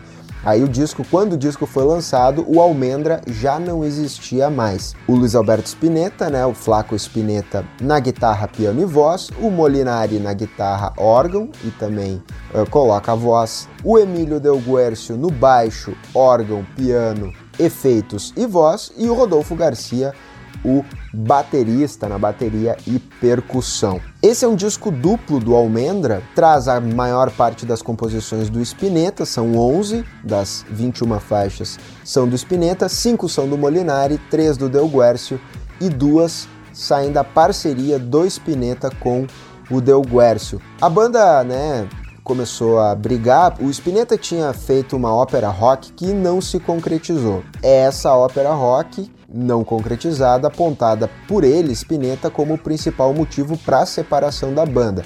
Embora algumas faixas estejam presentes nesse disco, a ópera rock em si, como ele tinha escrito, não aconteceu. Esse trabalho do Almendra é mais psicodélico e experimental que o primeiro. O primeiro disco deles é considerado um dos grandes, se não o maior disco do rock argentino, que saiu em 69, e aí eles lançam esse trabalho também, grande disco, em 70, um disco mais experimental, também um dos melhores do rock argentino, mas como eu disse, não chegou no mesmo status do disco de estreia. Com o fim da banda, o Spinetta vai tocando em vários projetos, né? Inicia essa amizade com o Papo, toca na música do que, que entra na coletânea ali. Em 71 o Spinetta vai também para a carreira solo, lança Lândia e seus amigos.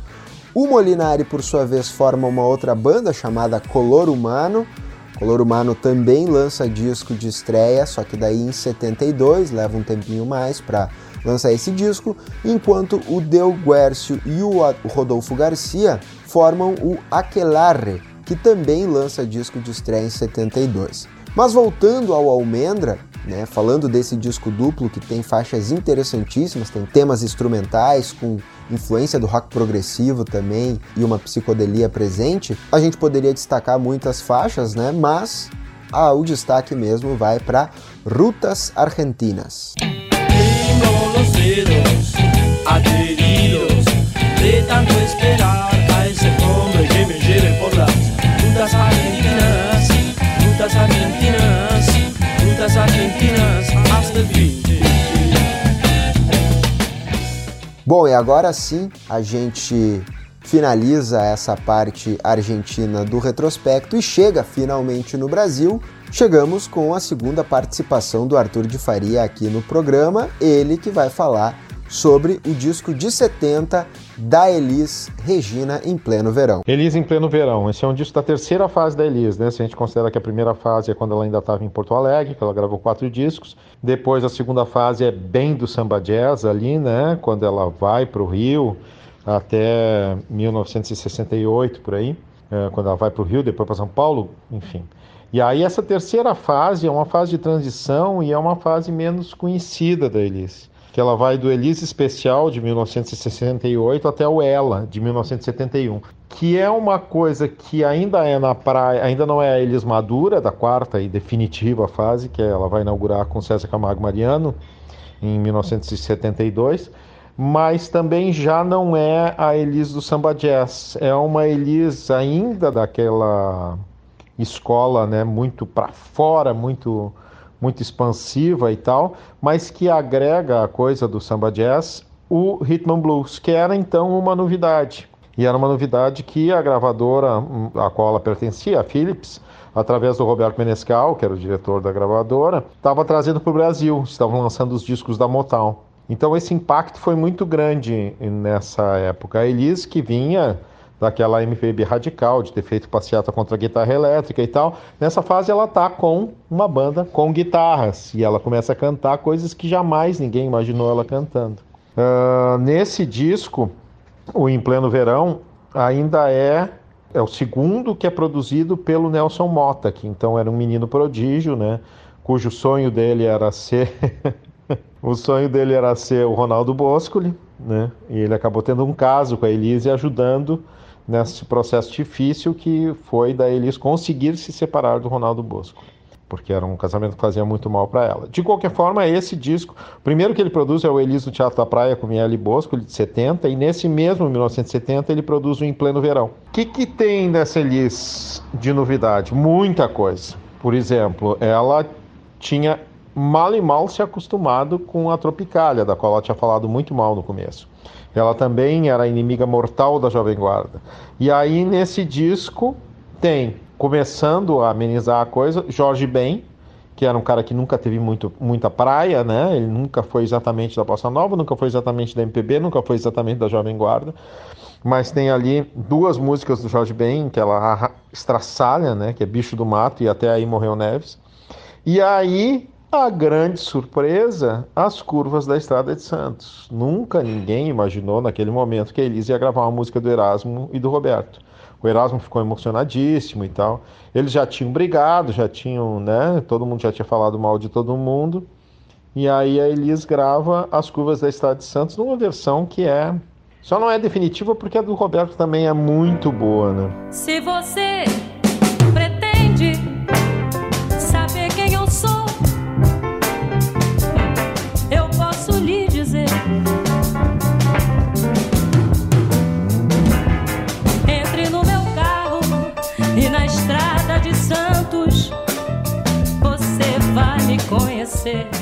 E aí a outra novidade é que ela canta duas canções desses compositores que estavam nesse momento exilados em Londres, que eram Caetano Veloso e Gilberto Gil. Ela canta Fechado para Balanço do Gil e Não Tenha Medo do Caetano. Não Tenha Medo, que é uma canção que veladamente, apesar do arranjo esfuziante e tudo, ela fala dos tempos de cadeia, né?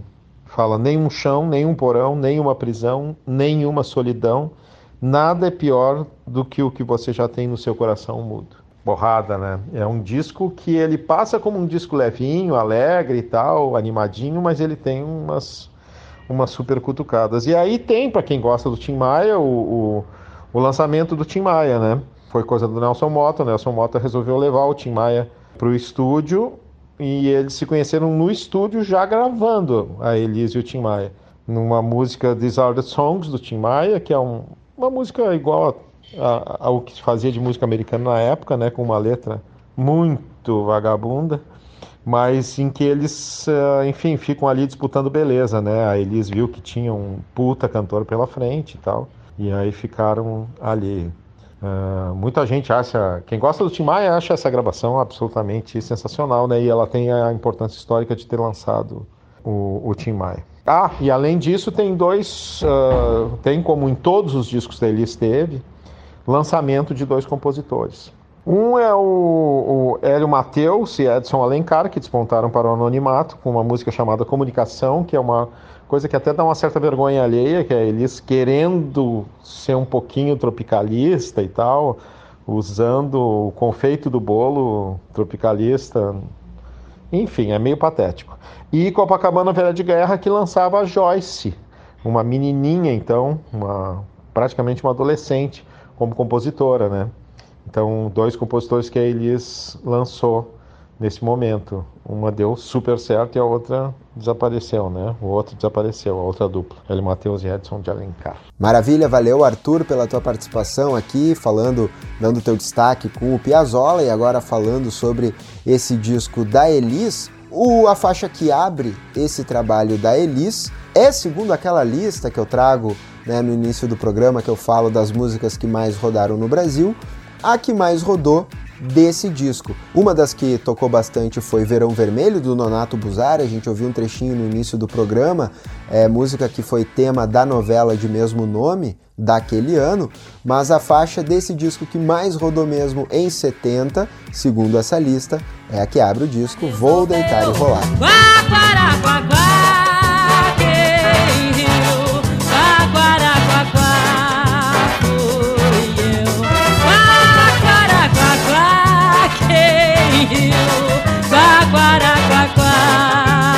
Ainda sou mais eu. E um conjunto da MPB que lançou um disco importantíssimo em 1970 é o MPB4.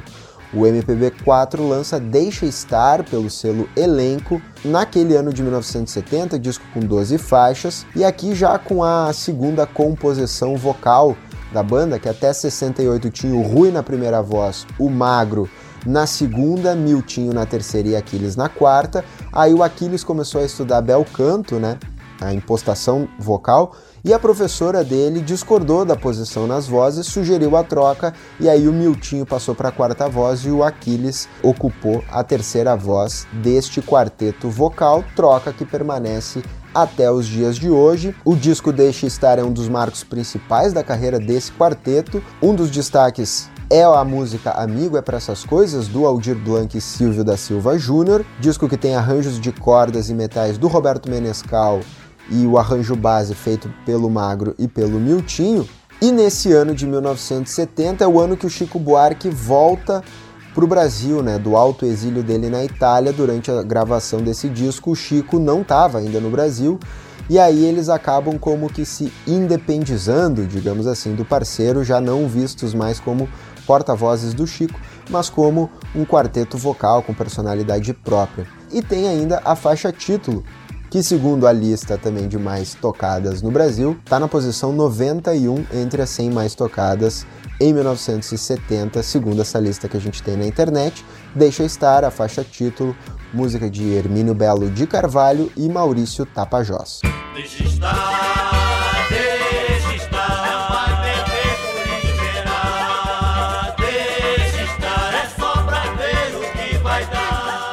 E para finalizar nossa participação aqui pelo Brasil, a gente tem mais um convidado trazendo o seu destaque, o colecionador de discos, especialmente de discos da música brasileira, Bruno Matos, traz uma raridade que ele aconselha vocês prestarem atenção. Fala aí, Bruno. Bom, é bom dia, boa tarde ou boa noite para quem está nos ouvindo, dependendo do horário. Eu me chamo Bruno Matos, Sou jornalista por formação, tradutor e escritor por profissão e colecionador de discos por opção e vocação, para a gente rimar até o fim. Gosto de diversos gêneros, eu sou, digamos assim, um grande fã de música há muitos anos.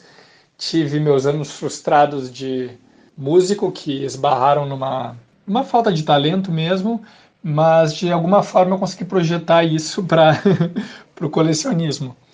E provavelmente o que eu mais escuto hoje em dia é jazz, é música clássica, um pouco de folk, mas é, sobretudo todos os gêneros imagináveis de música brasileira, sobretudo anos 70, que é uma época que me interessa muito pela qualidade das, das gravações, mas não só.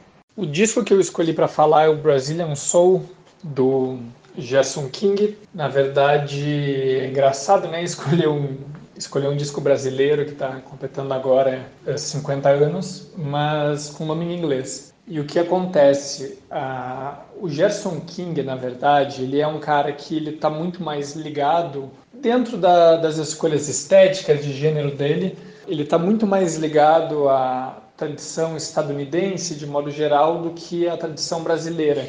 Mas ele é uma, uma figura muito particular. É, eu, este ano, tive uma fase no início da quarentena em que eu, eu tinha acabado de mudar de cidade e visitando um sebo, agora estou morando em Curitiba, que tem muito mais sebos do que a cidade que eu morava antes, que era uma cidade de interior. E aqui é, eu encontrei um disco que eu sabia que era muito, muito, muito difícil, que é precisamente o Brazilian Soul. Eu originalmente não tinha muito interesse nesse disco, para ser bem sincero, eu nunca tinha escutado ele. É, eu sabia que disco era, eu sabia que ele era uma, uma grande raridade, é um disco muito difícil de conseguir. E eu nunca tive um grande interesse por Gerson King antes disso, não era um artista que me interessasse tanto. Mas aconteceu o seguinte: ele é um disco muito difícil e, portanto, muito caro. E dentro da, do meio de colecionadores de discos, é, a gente tem um olhar atento para coisas caras que estão custando menos do que geralmente custam e que podem interessar algum amigo. A gente constitui uma rede. E isso era lá o início de março, e eu pensei, bom, eu vou, vou pegar esse disco aqui, combinei ali de parcelar com o dono do sebo, já fiquei amigo dele, né? E já tinha encaminhado esse disco, já tinha revendido ele antes de comprar, digamos assim, é, para um conhecido ali, amigo de São Paulo. Só que a gente acabou ficando trancado em casa, não só eu, meu amigo e o dono do sebo, mas o Brasil inteiro e eu trancado com o disco. E aí, bom, né, já que está aqui, vai demorar para ir embora, resolvi ver qual é que era desse disco. E ele é um disco realmente muito, muito, muito bom. Assim, ele é muito interessante. Ele é, na verdade, uma compilação de diversas canções brasileiras, mas ele é um disco muito à frente do seu tempo em alguns sentidos bem, bem marcantes. Assim. Um grande exemplo é a primeira música, que se chama Mulher Rendeira. Mulher Rendeira é uma música tradicional brasileira. E quando eu digo que, quando eu brinco que parece que na quarentena o Gerson King vem me, me perseguindo, é porque diversas coincidências foram acontecendo. Uma delas é que eu tinha pego, na mesma semana em que eu peguei esse disco, eu peguei um disco bem mais simples do Zé do Norte, que é um, um cantor eh, assim mais folclórico, e tinha como principal música desse disco Mulher Rendeira, justamente. Só que é muito curioso comparar as duas versões, porque o, o, Zé do Norte, ele é, enfim, tem alguns arranjos mais tradicionais, ele tem uma pegada bem mais, de, mais próxima do forró, do baião. E o que o Gerson Combo faz com essa música é algo inacreditável, porque ele transforma numa, é, numa versão de soul, ele vai citando diversas outras composições tradicionais brasileiras no meio, assim, canta às vezes quatro, cinco palavras, duas frases, um trechinho pequeno, e ele vai fazendo uma colagem imensa. Então tu coloca para tocar o disco, escuta aquilo ali e já já entende de cara, olha, eu não estou na frente de alguém normal. Isso aqui não é um cara banal, assim, não é um disco qualquer.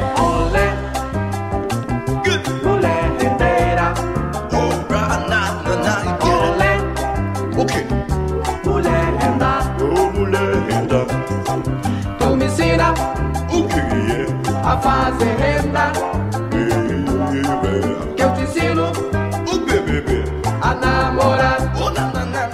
E essa é uma característica que ela se, ela se repete assim ao longo do disco. E ela revela um pouco quem era o Gerson. O Gerson é um cara que era muito ligado no que acontecia lá fora, ele é extremamente influenciado pelo soul, pelo funk, americanos que nessa época viviam uma época de ouro, mas ele também era um grande conhecedor da música brasileira, tanto por pesquisa, uma, uma visão um pouco enciclopédica até, mas também pela bagagem. Ele era um cara que estava por aí tocando há muito tempo. É muito curioso porque ele só vai lançar o, o disco que torna ele bastante famoso dentro da música brasileira, bastante popular, que é o Gerson King Combo, mais tarde, bem mais tarde, em 77. Mas o som dele não vai mudar pra, até lá.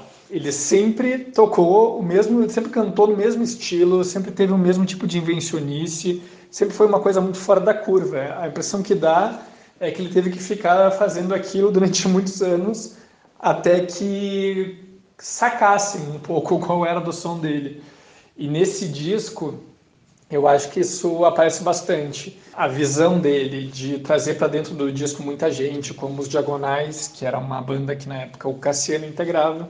Cassiano que logo depois se tornaria no ano seguinte lançaria seu disco de estreia Imagem e Som e se tornaria um dos grandes nomes do funk brasileiro, do soul brasileiro, junto com o Tim Maia e o Wildon, né? O A Turma do Soul é uma banda que não está acreditada, mas que tem cantoras muito boas. Aquela música Eu Sonhei Que Tu Estavas Tão Linda é um exemplo, assim, é muito mais melodiosa que o resto do disco, então mostra um pouco a abertura dele para a música brasileira, para coisas que aconteciam ao redor, assim. Não é, esse não é um disco dele, é quase como se fosse um disco que ele foi organizador, assim. E quando eu digo que o Gerson, eu estou chamando ele de Gerson King o tempo inteiro, que é como ele passou a se denominar mais adiante na carreira, naquele disco de 77, o Gerson King Combo. Mas nesse disco ele é só o Gerson, ele assina como é, Gerson Combo e a Turma do Soul. Ele me perseguiu um pouco porque além de ter ficado trancado com esse disco que eu não pretendia comprar, que não era para mim originalmente, depois ter rolado essa coincidência da mulher rendeira, eu troquei um disco algumas semanas depois de estar preso em casa. Um conhecido meu me mandou pelo correio o disco Um é pouco, dois é bom, este som 3 é demais. Som 3 é, uma, é um trio, obviamente, pelo nome, no qual se destaca o César Mariano, né? E que acompanhava o Wilson Simonal ali na década de 60. E aí eu estava ouvindo uma música desse disco, que também é de 1970, se chama Bird Brain, e alguém começa a fazer o mesmo tipo de malabarismo vocal que o Gerson tanto faz. E eu pensei, não, não pode ser outro, assim, estava com aquilo muito fresco na cabeça. Ele não está acreditado no disco, mas se a gente vai ler o texto que tem na contracapa ali, falam que os efeitos buliçosos de vozes são obra do Gerson Cortez. Está escrito assim, eu estou citando. E aí eu fui vendo assim que, poxa, mas esse cara tocava com o Som 3 que, ao meu ver, não tinha nada a ver, porque é uma banda de uma. É quase uma banda. É uma banda de bossa, né? De bossa nova mas que acompanhava o Simonal, então tinha um pouco a ver. E então eu resolvi pesquisar um pouco a trajetória do Gerson, encontrei uma entrevista bem interessante com ele na internet, uma pena que essas coisas acabam se perdendo às vezes, porque é num site bastante antigo que tem cara de que não vai durar muito tempo no ar. E é uma entrevista meio curiosa, em que ele, ele erra muitas datas, assim, a gente vê que ele não, ele tem uma coisa que a gente sempre tem que ter cuidado, que ele dá o número de discos que ele vendia ali e dá a entender que o, o Jason King Combo venda muito bem. E pela relativa facilidade de se encontrar esse disco, é, eu até acho que ele vendeu bem, embora não tão bem. Mas esses números eles são sempre muito controversos, porque tanto se dizia errado na época para os próprios artistas, como ao longo do tempo a falta de registro faz com que a gente dependa da memória. Mas ele comenta ali que antes de gravar o seu primeiro disco, no caso esse do qual estamos falando, o Brazilian Soul, ele fez turnê com o Wilson Simonal e isso explica um pouco por que é que ele tinha todo esse trânsito, porque o Wilson Simonal ali na década de 60 era um dos grandes nomes em termos de popularidade da música brasileira. E ele fez muitos shows com ele, fez muita turnê em conjunto, em que o Som 3, inclusive, chegou a fazer a base para ele. E, de certa forma, é isso que, que explicou o que estava por trás de toda essa, todas essas coincidências. É que eu sou um grande fã de Simonal, estava com um interesse muito grande no Som 3, eu andei escutando bastante, eu sou um grande fã de Cassiano. E, na verdade, o fato de eu nunca ter parado para ouvir o Gerson é que era muito esquisito. E é, para completar a série de coincidências, no fim das contas, um amigo meu me mandou também um pacote de discos que tinha sobrado na casa do pai dele, que já não queria mais os discos, e o primeiro em cima, quando eu abri o pacote aqui em casa, era o Gerson King Combo, que é o de 77. E então ele é o grande nome da minha coleção na quarentena, assim. Acho que meio sem querer, por vias tortas, acabei conseguindo muitos discos dele. Acho que é uma é um cara que vale muito a pena conhecer a melhor porta de entrada realmente é o Brazilian Soul porque ele, ele mostra não só a, a musicalidade do Gerson, a, o, o, estilo característico dele, mas ele ajuda também a contextualizar muito bem o Gerson, porque nesse disco a gente vê da onde vem a, as influências dele, tu consegue, ele tem esse talento muito próprio para citar diversas referências enquanto está cantando. Assim, ele vai trazendo para dentro da música e ele dá um grande espaço para as outras pessoas tocarem e cantarem junto com ele. Né? É uma pena que esse disco não tenha os créditos de todo mundo que participa. É, a gente só sabe que a, os arranjos ali são do Valtel Branco, que é um maestro conhecido, né? grande arranjador brasileiro. Mas é, valia a pena, assim, a gente conseguir até uma coisa que eu me proponho um pouco a fazer, estou pensando agora, é ir atrás de todos os nomes que estão cantando, estão tocando nesse disco, porque é de absoluta primeira qualidade. Existem muitos discos raros que são caros porque são raros, por um fetiche de colecionador, e eu achava que era o caso desse, mas eu achava por nunca ter parado para ouvir direito, né? Quando eu digo que eu nunca tinha ouvido antes, eu tinha ouvido uma ou duas vezes no YouTube enquanto fazia outra coisa. Mas se tu ouve assim com atenção, vê que ó, dá para notar na primeira na primeira audição que é um disco diferenciado. Ele tem uma capa incrível já, então também é tem um tipo de disco que a gente diz que tu pode nem saber que disco é, mas se tu vê num garimpo, tu levaria ele para casa igual, porque com aquela capa ali alguma coisa ele devia ter e não deu outra. Esse disco é quem levou para casa por causa da capa levou feliz. E também acho que o Gerson King é só importante mencionar que quem talvez não lê, não, não reconheça o nome, tem uma grande probabilidade de conhecer a música Mandamento Black. É a música mais famosa da carreira dele. É uma música que marcou época em, baile da, em bailes em São Paulo, Rio de Janeiro. É uma música que trabalha muito diretamente o, não só os valores do movimento negro, mas também da cultura black, a exaltação da cultura é, uma coisa ligada à identidade, que era bem forte já nessa época, em 77. E quem não conheceu em primeira mão, o pessoal mais novo como nós, provavelmente conheceu através do Marcelo D2, que cita essa música em, em Qual É, que foi um, um grande hit aí, né, dos anos 2000. E quando ele fala é, amar como amam black, andar como andam black, usar sempre o cumprimento black, eu ouvia isso e não sabia, mas ele estava citando de maneira muito explícita o Gerson King. Eu sonhei que tu estavas tão linda numa festa de raro esplendor.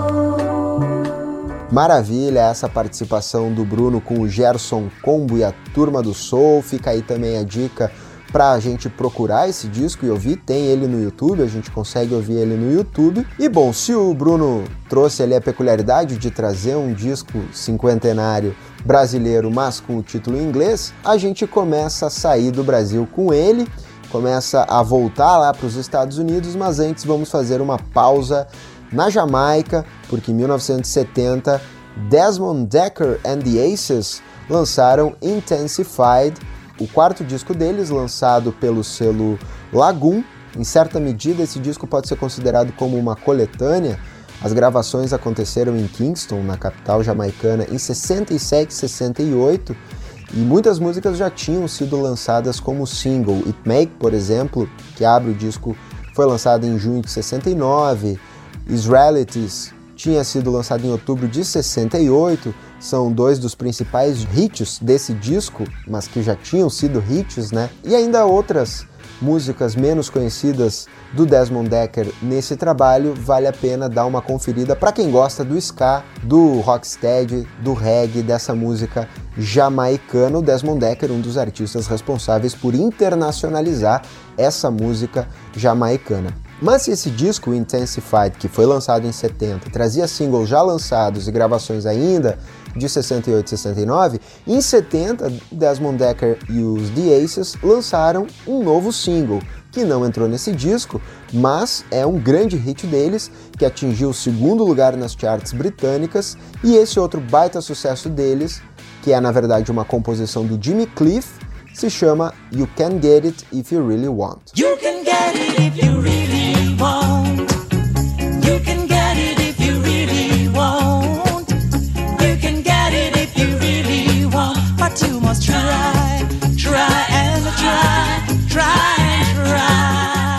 E da Jamaica, então, a gente chega finalmente de volta aos Estados Unidos para trazer mais uma indicação, a nossa última indicação de fato aqui, daqueles discos que a gente faz até um postzinho personalizado no Instagram, para quem nos segue lá no arroba Musicatessen, é de julho de 1970, o segundo disco do Funkadelic, Free Your Mind and Your Ass Will Follow, a banda que tinha lançado a sua estreia em 1970 também, banda do George Clinton, uma das bandas do George Clinton, né, que é o líder aqui do Funkadelic, junto com o Ray Davis, não confundir com o Ray Davis dos Kinks, né? Outro Ray Davis, Fuzzy Haskins, Calvin Simon, Grady Thomas, Ed Hazel, Tal Ross, Bernie Worrell, Billy Nelson e Tiki Fullwood completam esse grupo cheio de gente que traz esse disco feito sob forte influência do ácido. Disco cheio de feedback, efeitos, de uma das bandas responsáveis exatamente por trazer essa psicodelia para soul music, influenciou muitos outros grupos, como por exemplo os Temptations. Eles tinham lançado esse disco de estreia né, mais cedo e aí em julho chega esse trabalho, esse segundo trabalho. São grandes discos que vale a pena, tanto que é uma das indicações aqui do Musica Testing, mas a grande, a primeira obra-prima do Funkadelic viria em 71 com o Maggot Brain, isso é assunto para o ano que vem. As letras desse disco aqui, Free Your Mind and Rest Will Follow, subvertem temas cristãos como na própria faixa título que diz Liberte sua mente e sua bunda vai te seguir. O reino dos céus está aqui.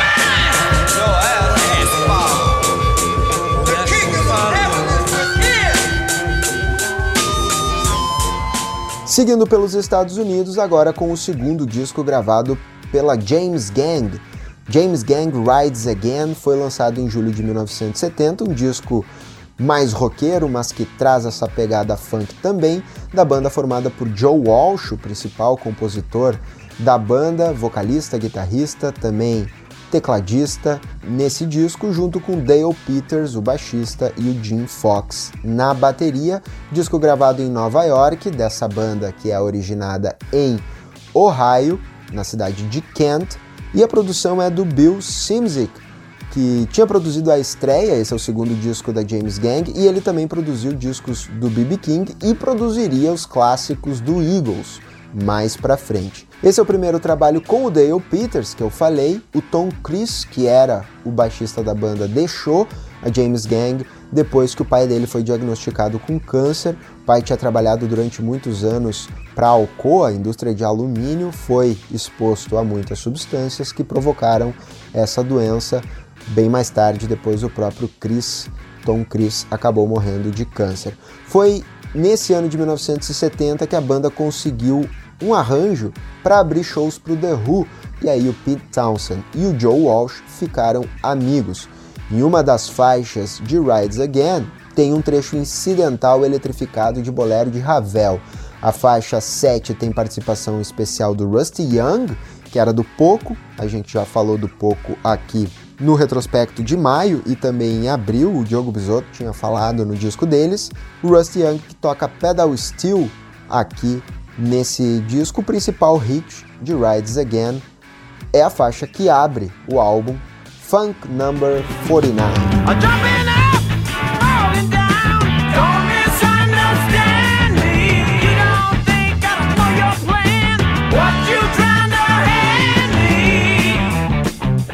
A gente agora dá uma pesada um pouco mais no som, trazendo o hard rock da estreia do Cactus, lançado em 1 de julho de 1970, disco homônimo dessa banda que traz uma forte influência do blues também no seu som, banda que se formou no fim de 69 e produziu esse seu primeiro disco de estúdio. Ela é formada por ex-membros do Vanilla Fudge, o Carmen Appice, baterista, e o Tim Bogert no baixo e vocais. Eles queriam montar uma banda com o Jeff Beck quando acabou o Vanilla Fudge, mas o Beck sofreu um acidente de carro, ficou um tempo afastado da música, e aí eles chamaram o Jim McCarthy, que era guitarrista do Detroit Wheels, banda de apoio do Mitch Ryder, e também tinha tocado na Buddy Miles Express, e para cantar o Rusty Day, que era do Zamboy Dukes. Com essa formação lançaram três discos, ainda um quarto em 72 com mudanças de integrantes,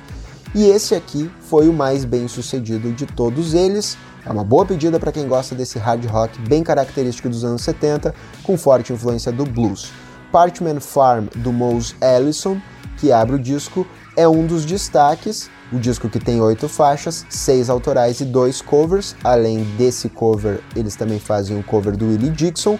Mas entre as faixas autorais, a gente pode destacar Let Me Swim.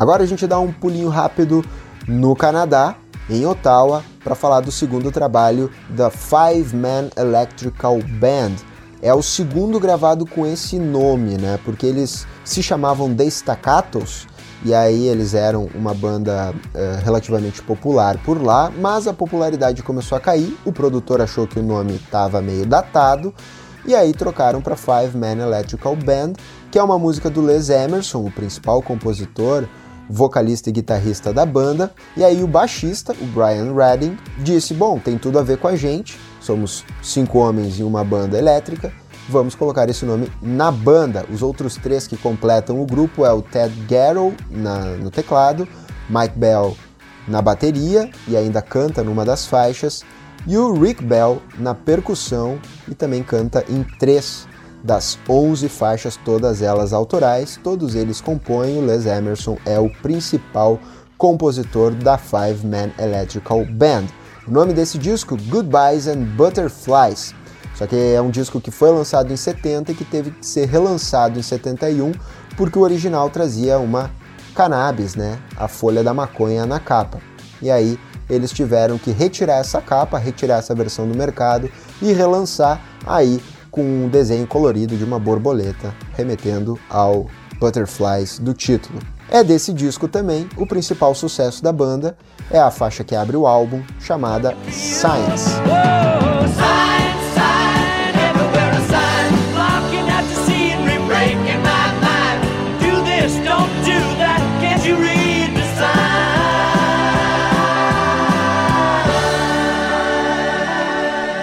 Agora a gente volta para os Estados Unidos, para a Califórnia, em Los Angeles, onde o Brad lançou o seu segundo trabalho, On the Waters, em julho de 1970. A gente começa a dar uma suavizada nesse rock.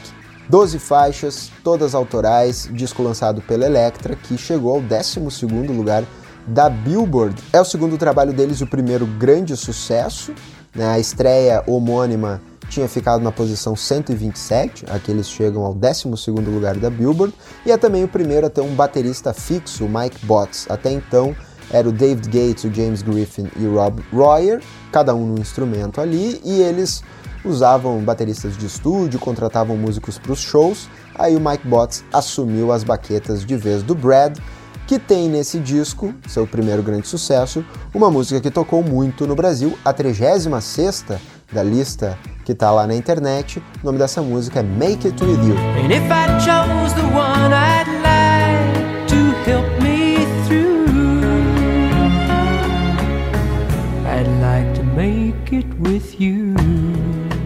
Bom, e agora a gente vai seguir pelos Estados Unidos para falar dos primeiros discos solos do Emmett Rhodes.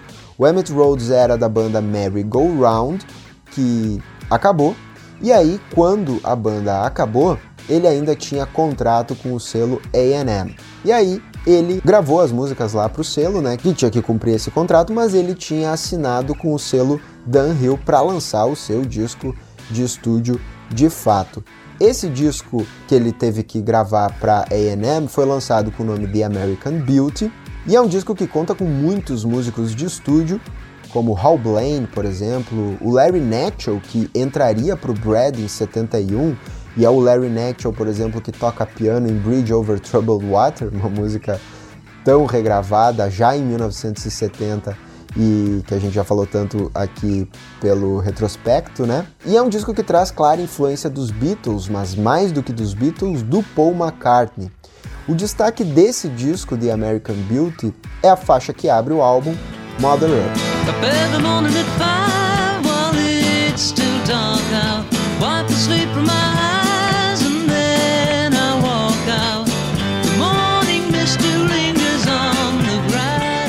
Bom, mas como eu falei, esse trabalho o Emmett Rhodes meio que nem considera como o primeiro disco dele e até não foi o primeiro a ser lançado. O primeiro foi o álbum homônimo que ele lançou pelo, pelo selo Dan Hill, depois de se desfazer desse contrato com a A&M. E aí é um disco, embora ainda traga essa influência do, do, da sonoridade do Paul McCartney, dos Beatles, É um disco bastante diferente em sua produção, porque ele foi gravado no, no, home studio do Emmett Rhodes. Ele gravou todos os instrumentos e vozes em casa. Isso, inclusive, não pôde ser colocado no encarte do disco por questões lá envolvendo o sindicato de músicos. Mas o trabalho, então, é bem o contrário do que ele acabou fazendo lá com o selo AM. Esse disco aqui foi muito bem recebido pela crítica e o grande sucesso é o single Fresh as a Daisy, que chegou na posição 54 da Billboard. O disco chegou na posição 29. Dá pra ouvir ele pelo YouTube.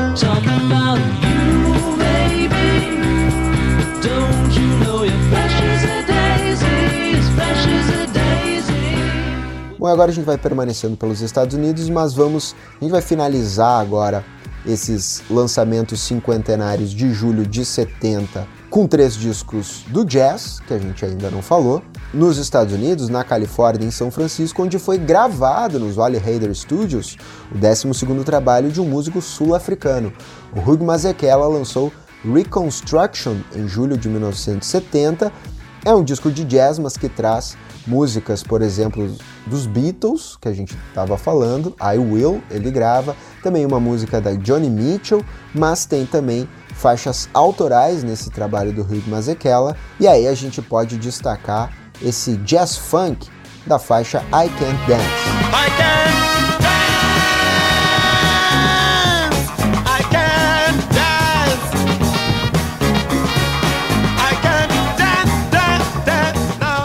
E se a gente botou um pezinho na África com o Hugh Masekela, a gente vai agora seguir nos Estados Unidos com essa forte influência africana, com o sexto trabalho do Pharoah Sanders como líder de banda. O disco foi lançado em 1970 e foi gravado em 1 de julho de 1970, lançado pelo selo Impulse. Também tu consegue escutar Deaf Dumb Blind, Sumun Bukmun Umyun no YouTube.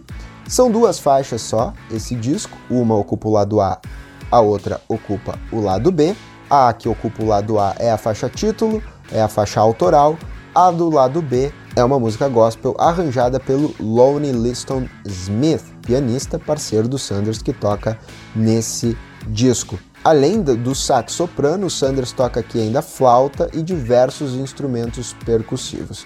Além dele e do Smith, que está no piano, também está o trompetista Woody Shaw, tem o sax alto do Gary Bartz, o Cecil McBee no baixo e o Nathaniel Bettis e o Anthony Wiles são os principais responsáveis pela sonoridade africana na percussão.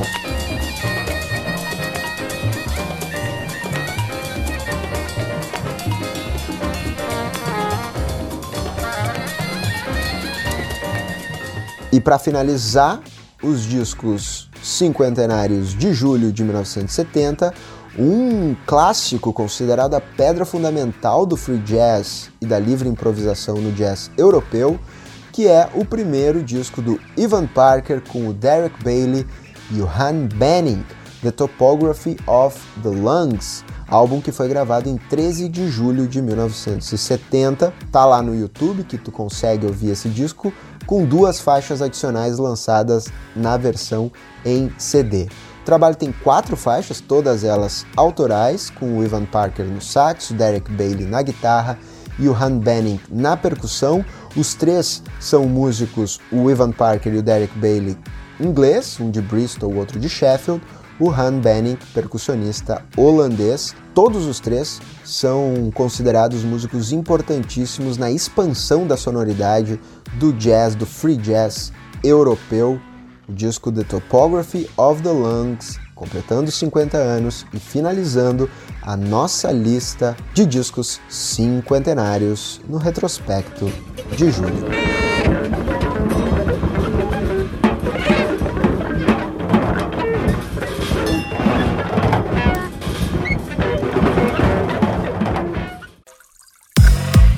Lista extra. E para finalizar o nosso retrospecto, como sempre, a nossa lista extra com cinco outros aniversariantes olhando em retrospecto, completando o aniversário redondo, como a gente gosta de falar. Começando pelos 60 anos do disco ao vivo do Muddy Waters, gravado durante o Newport Jazz Festival, num fim de tarde, início da noite de um domingo de verão, em 3 de julho de 1960. Esse trabalho que é considerado um dos discos fundamentais do blues, especialmente do blues de Chicago. O Muddy Waters, que fez muito sucesso nos anos 50, mas já no final da década a popularidade começou a cair. E aí então a Chess, o selo, tirou essa carta da manga. Esse álbum ao vivo influenciou gente como Jimmy Page e Eric Clapton, e uma apresentação que fez o público dançar mesmo, o Muddy Waters e a sonoridade não sendo muito conhecida, sendo né, pouco familiar ao público que frequentou o Festival de Newport em 1960, um público que no dia anterior, inclusive, tinha criado uma confusão durante o show do Ray Charles. A polícia, para variar, jogou spray de pimenta e, no fim, a Guarda Nacional teve que ser chamada para conter o público. Isso no dia 2 de julho.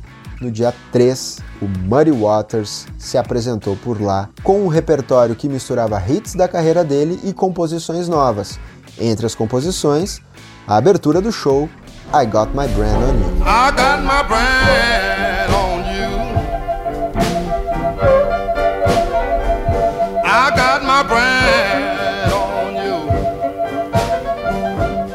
E 40 anos está fazendo o disco Cérebro Magnético de Hermeto Pascoal.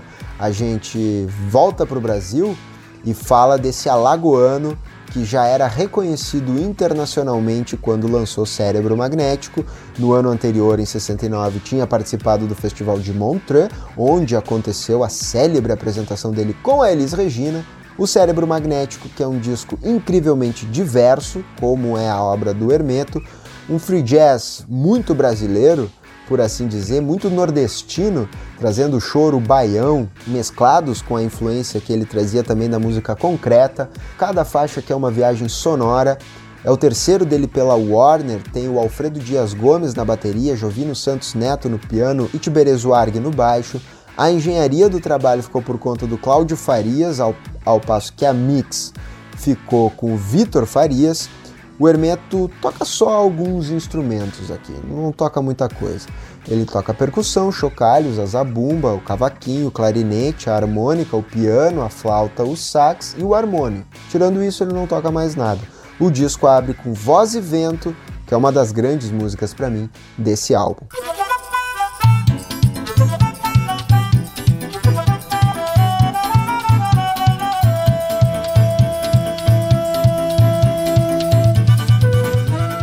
E agora a gente fala dos 30 anos de uma estreia, a estreia da cantora gaúcha Adriana Calcanhoto, que lançou Enguiço em 1990, álbum dedicado a Maria Bethânia. A Adriana Calcanhoto, que tinha começado a trajetória artística em meados da década de 80, com apresentações na noite de Porto Alegre, e aí foi convidada para cantar no Rio de Janeiro no início de 89, os shows tiveram boa repercussão crítica e isso levou ao primeiro disco, lançado pela CBS, produzido por Mazola. No repertório, parte dos shows que revelaram ela, né? E ela acabou ganhando o prêmio Sharp de revelação feminina. Nesse trabalho ela canta Lupicínio Rodrigues, canta Titãs também, faz uma versão para Disseram que eu voltei americanizada, havia sido sucesso na voz da Carmen Miranda, Naquela Estação é uma música que projeta muito ela, uma música do Caetano Veloso com o João Donato e o Ronaldo Bastos, que projeta ela por ter sido trilha da novela Rainha da Sucata, mas tem também duas faixas autorais, entre elas a faixa título, que abre o álbum em disco.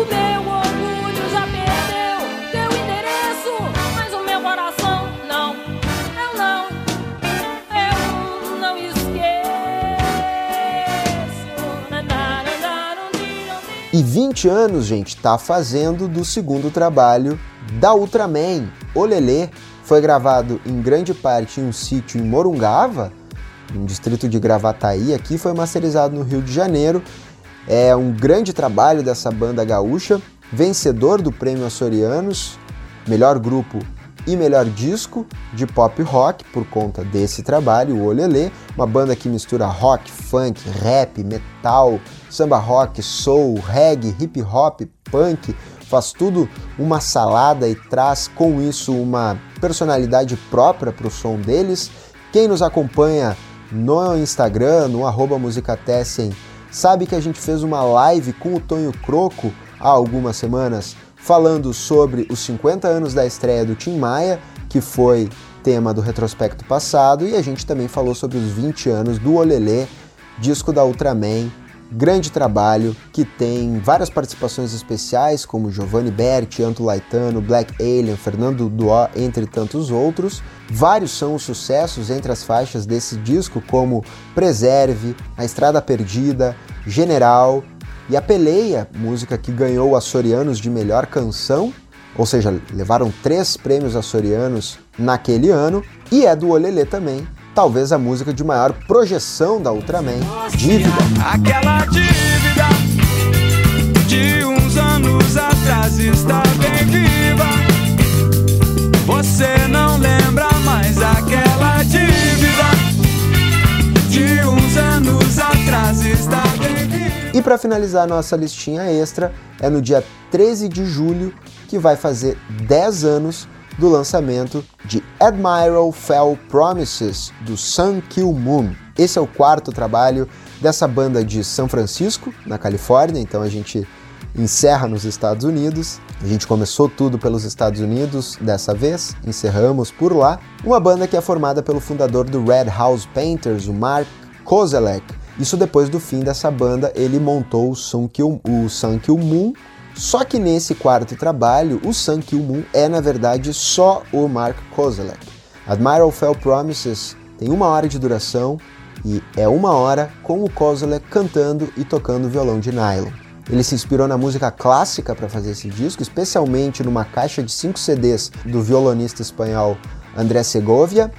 É um trabalho lindo, embora não seja o mais aclamado entre os álbuns do Sun Kill Moon, é esse trabalho o que o próprio Kozelek considera o seu favorito. O destaque vai para The Leaning Tree.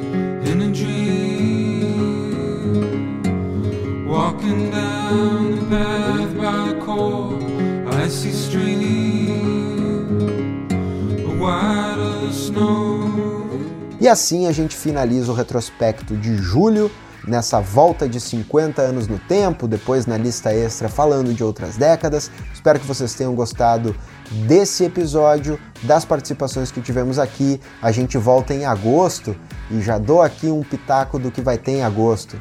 Vai ter Eric Clapton, vai ter Carpenters e vai ter muito mais para vocês. Obrigado pela companhia. Sigam acompanhando o Instagram do Musicatessen, da Salve Sintonia.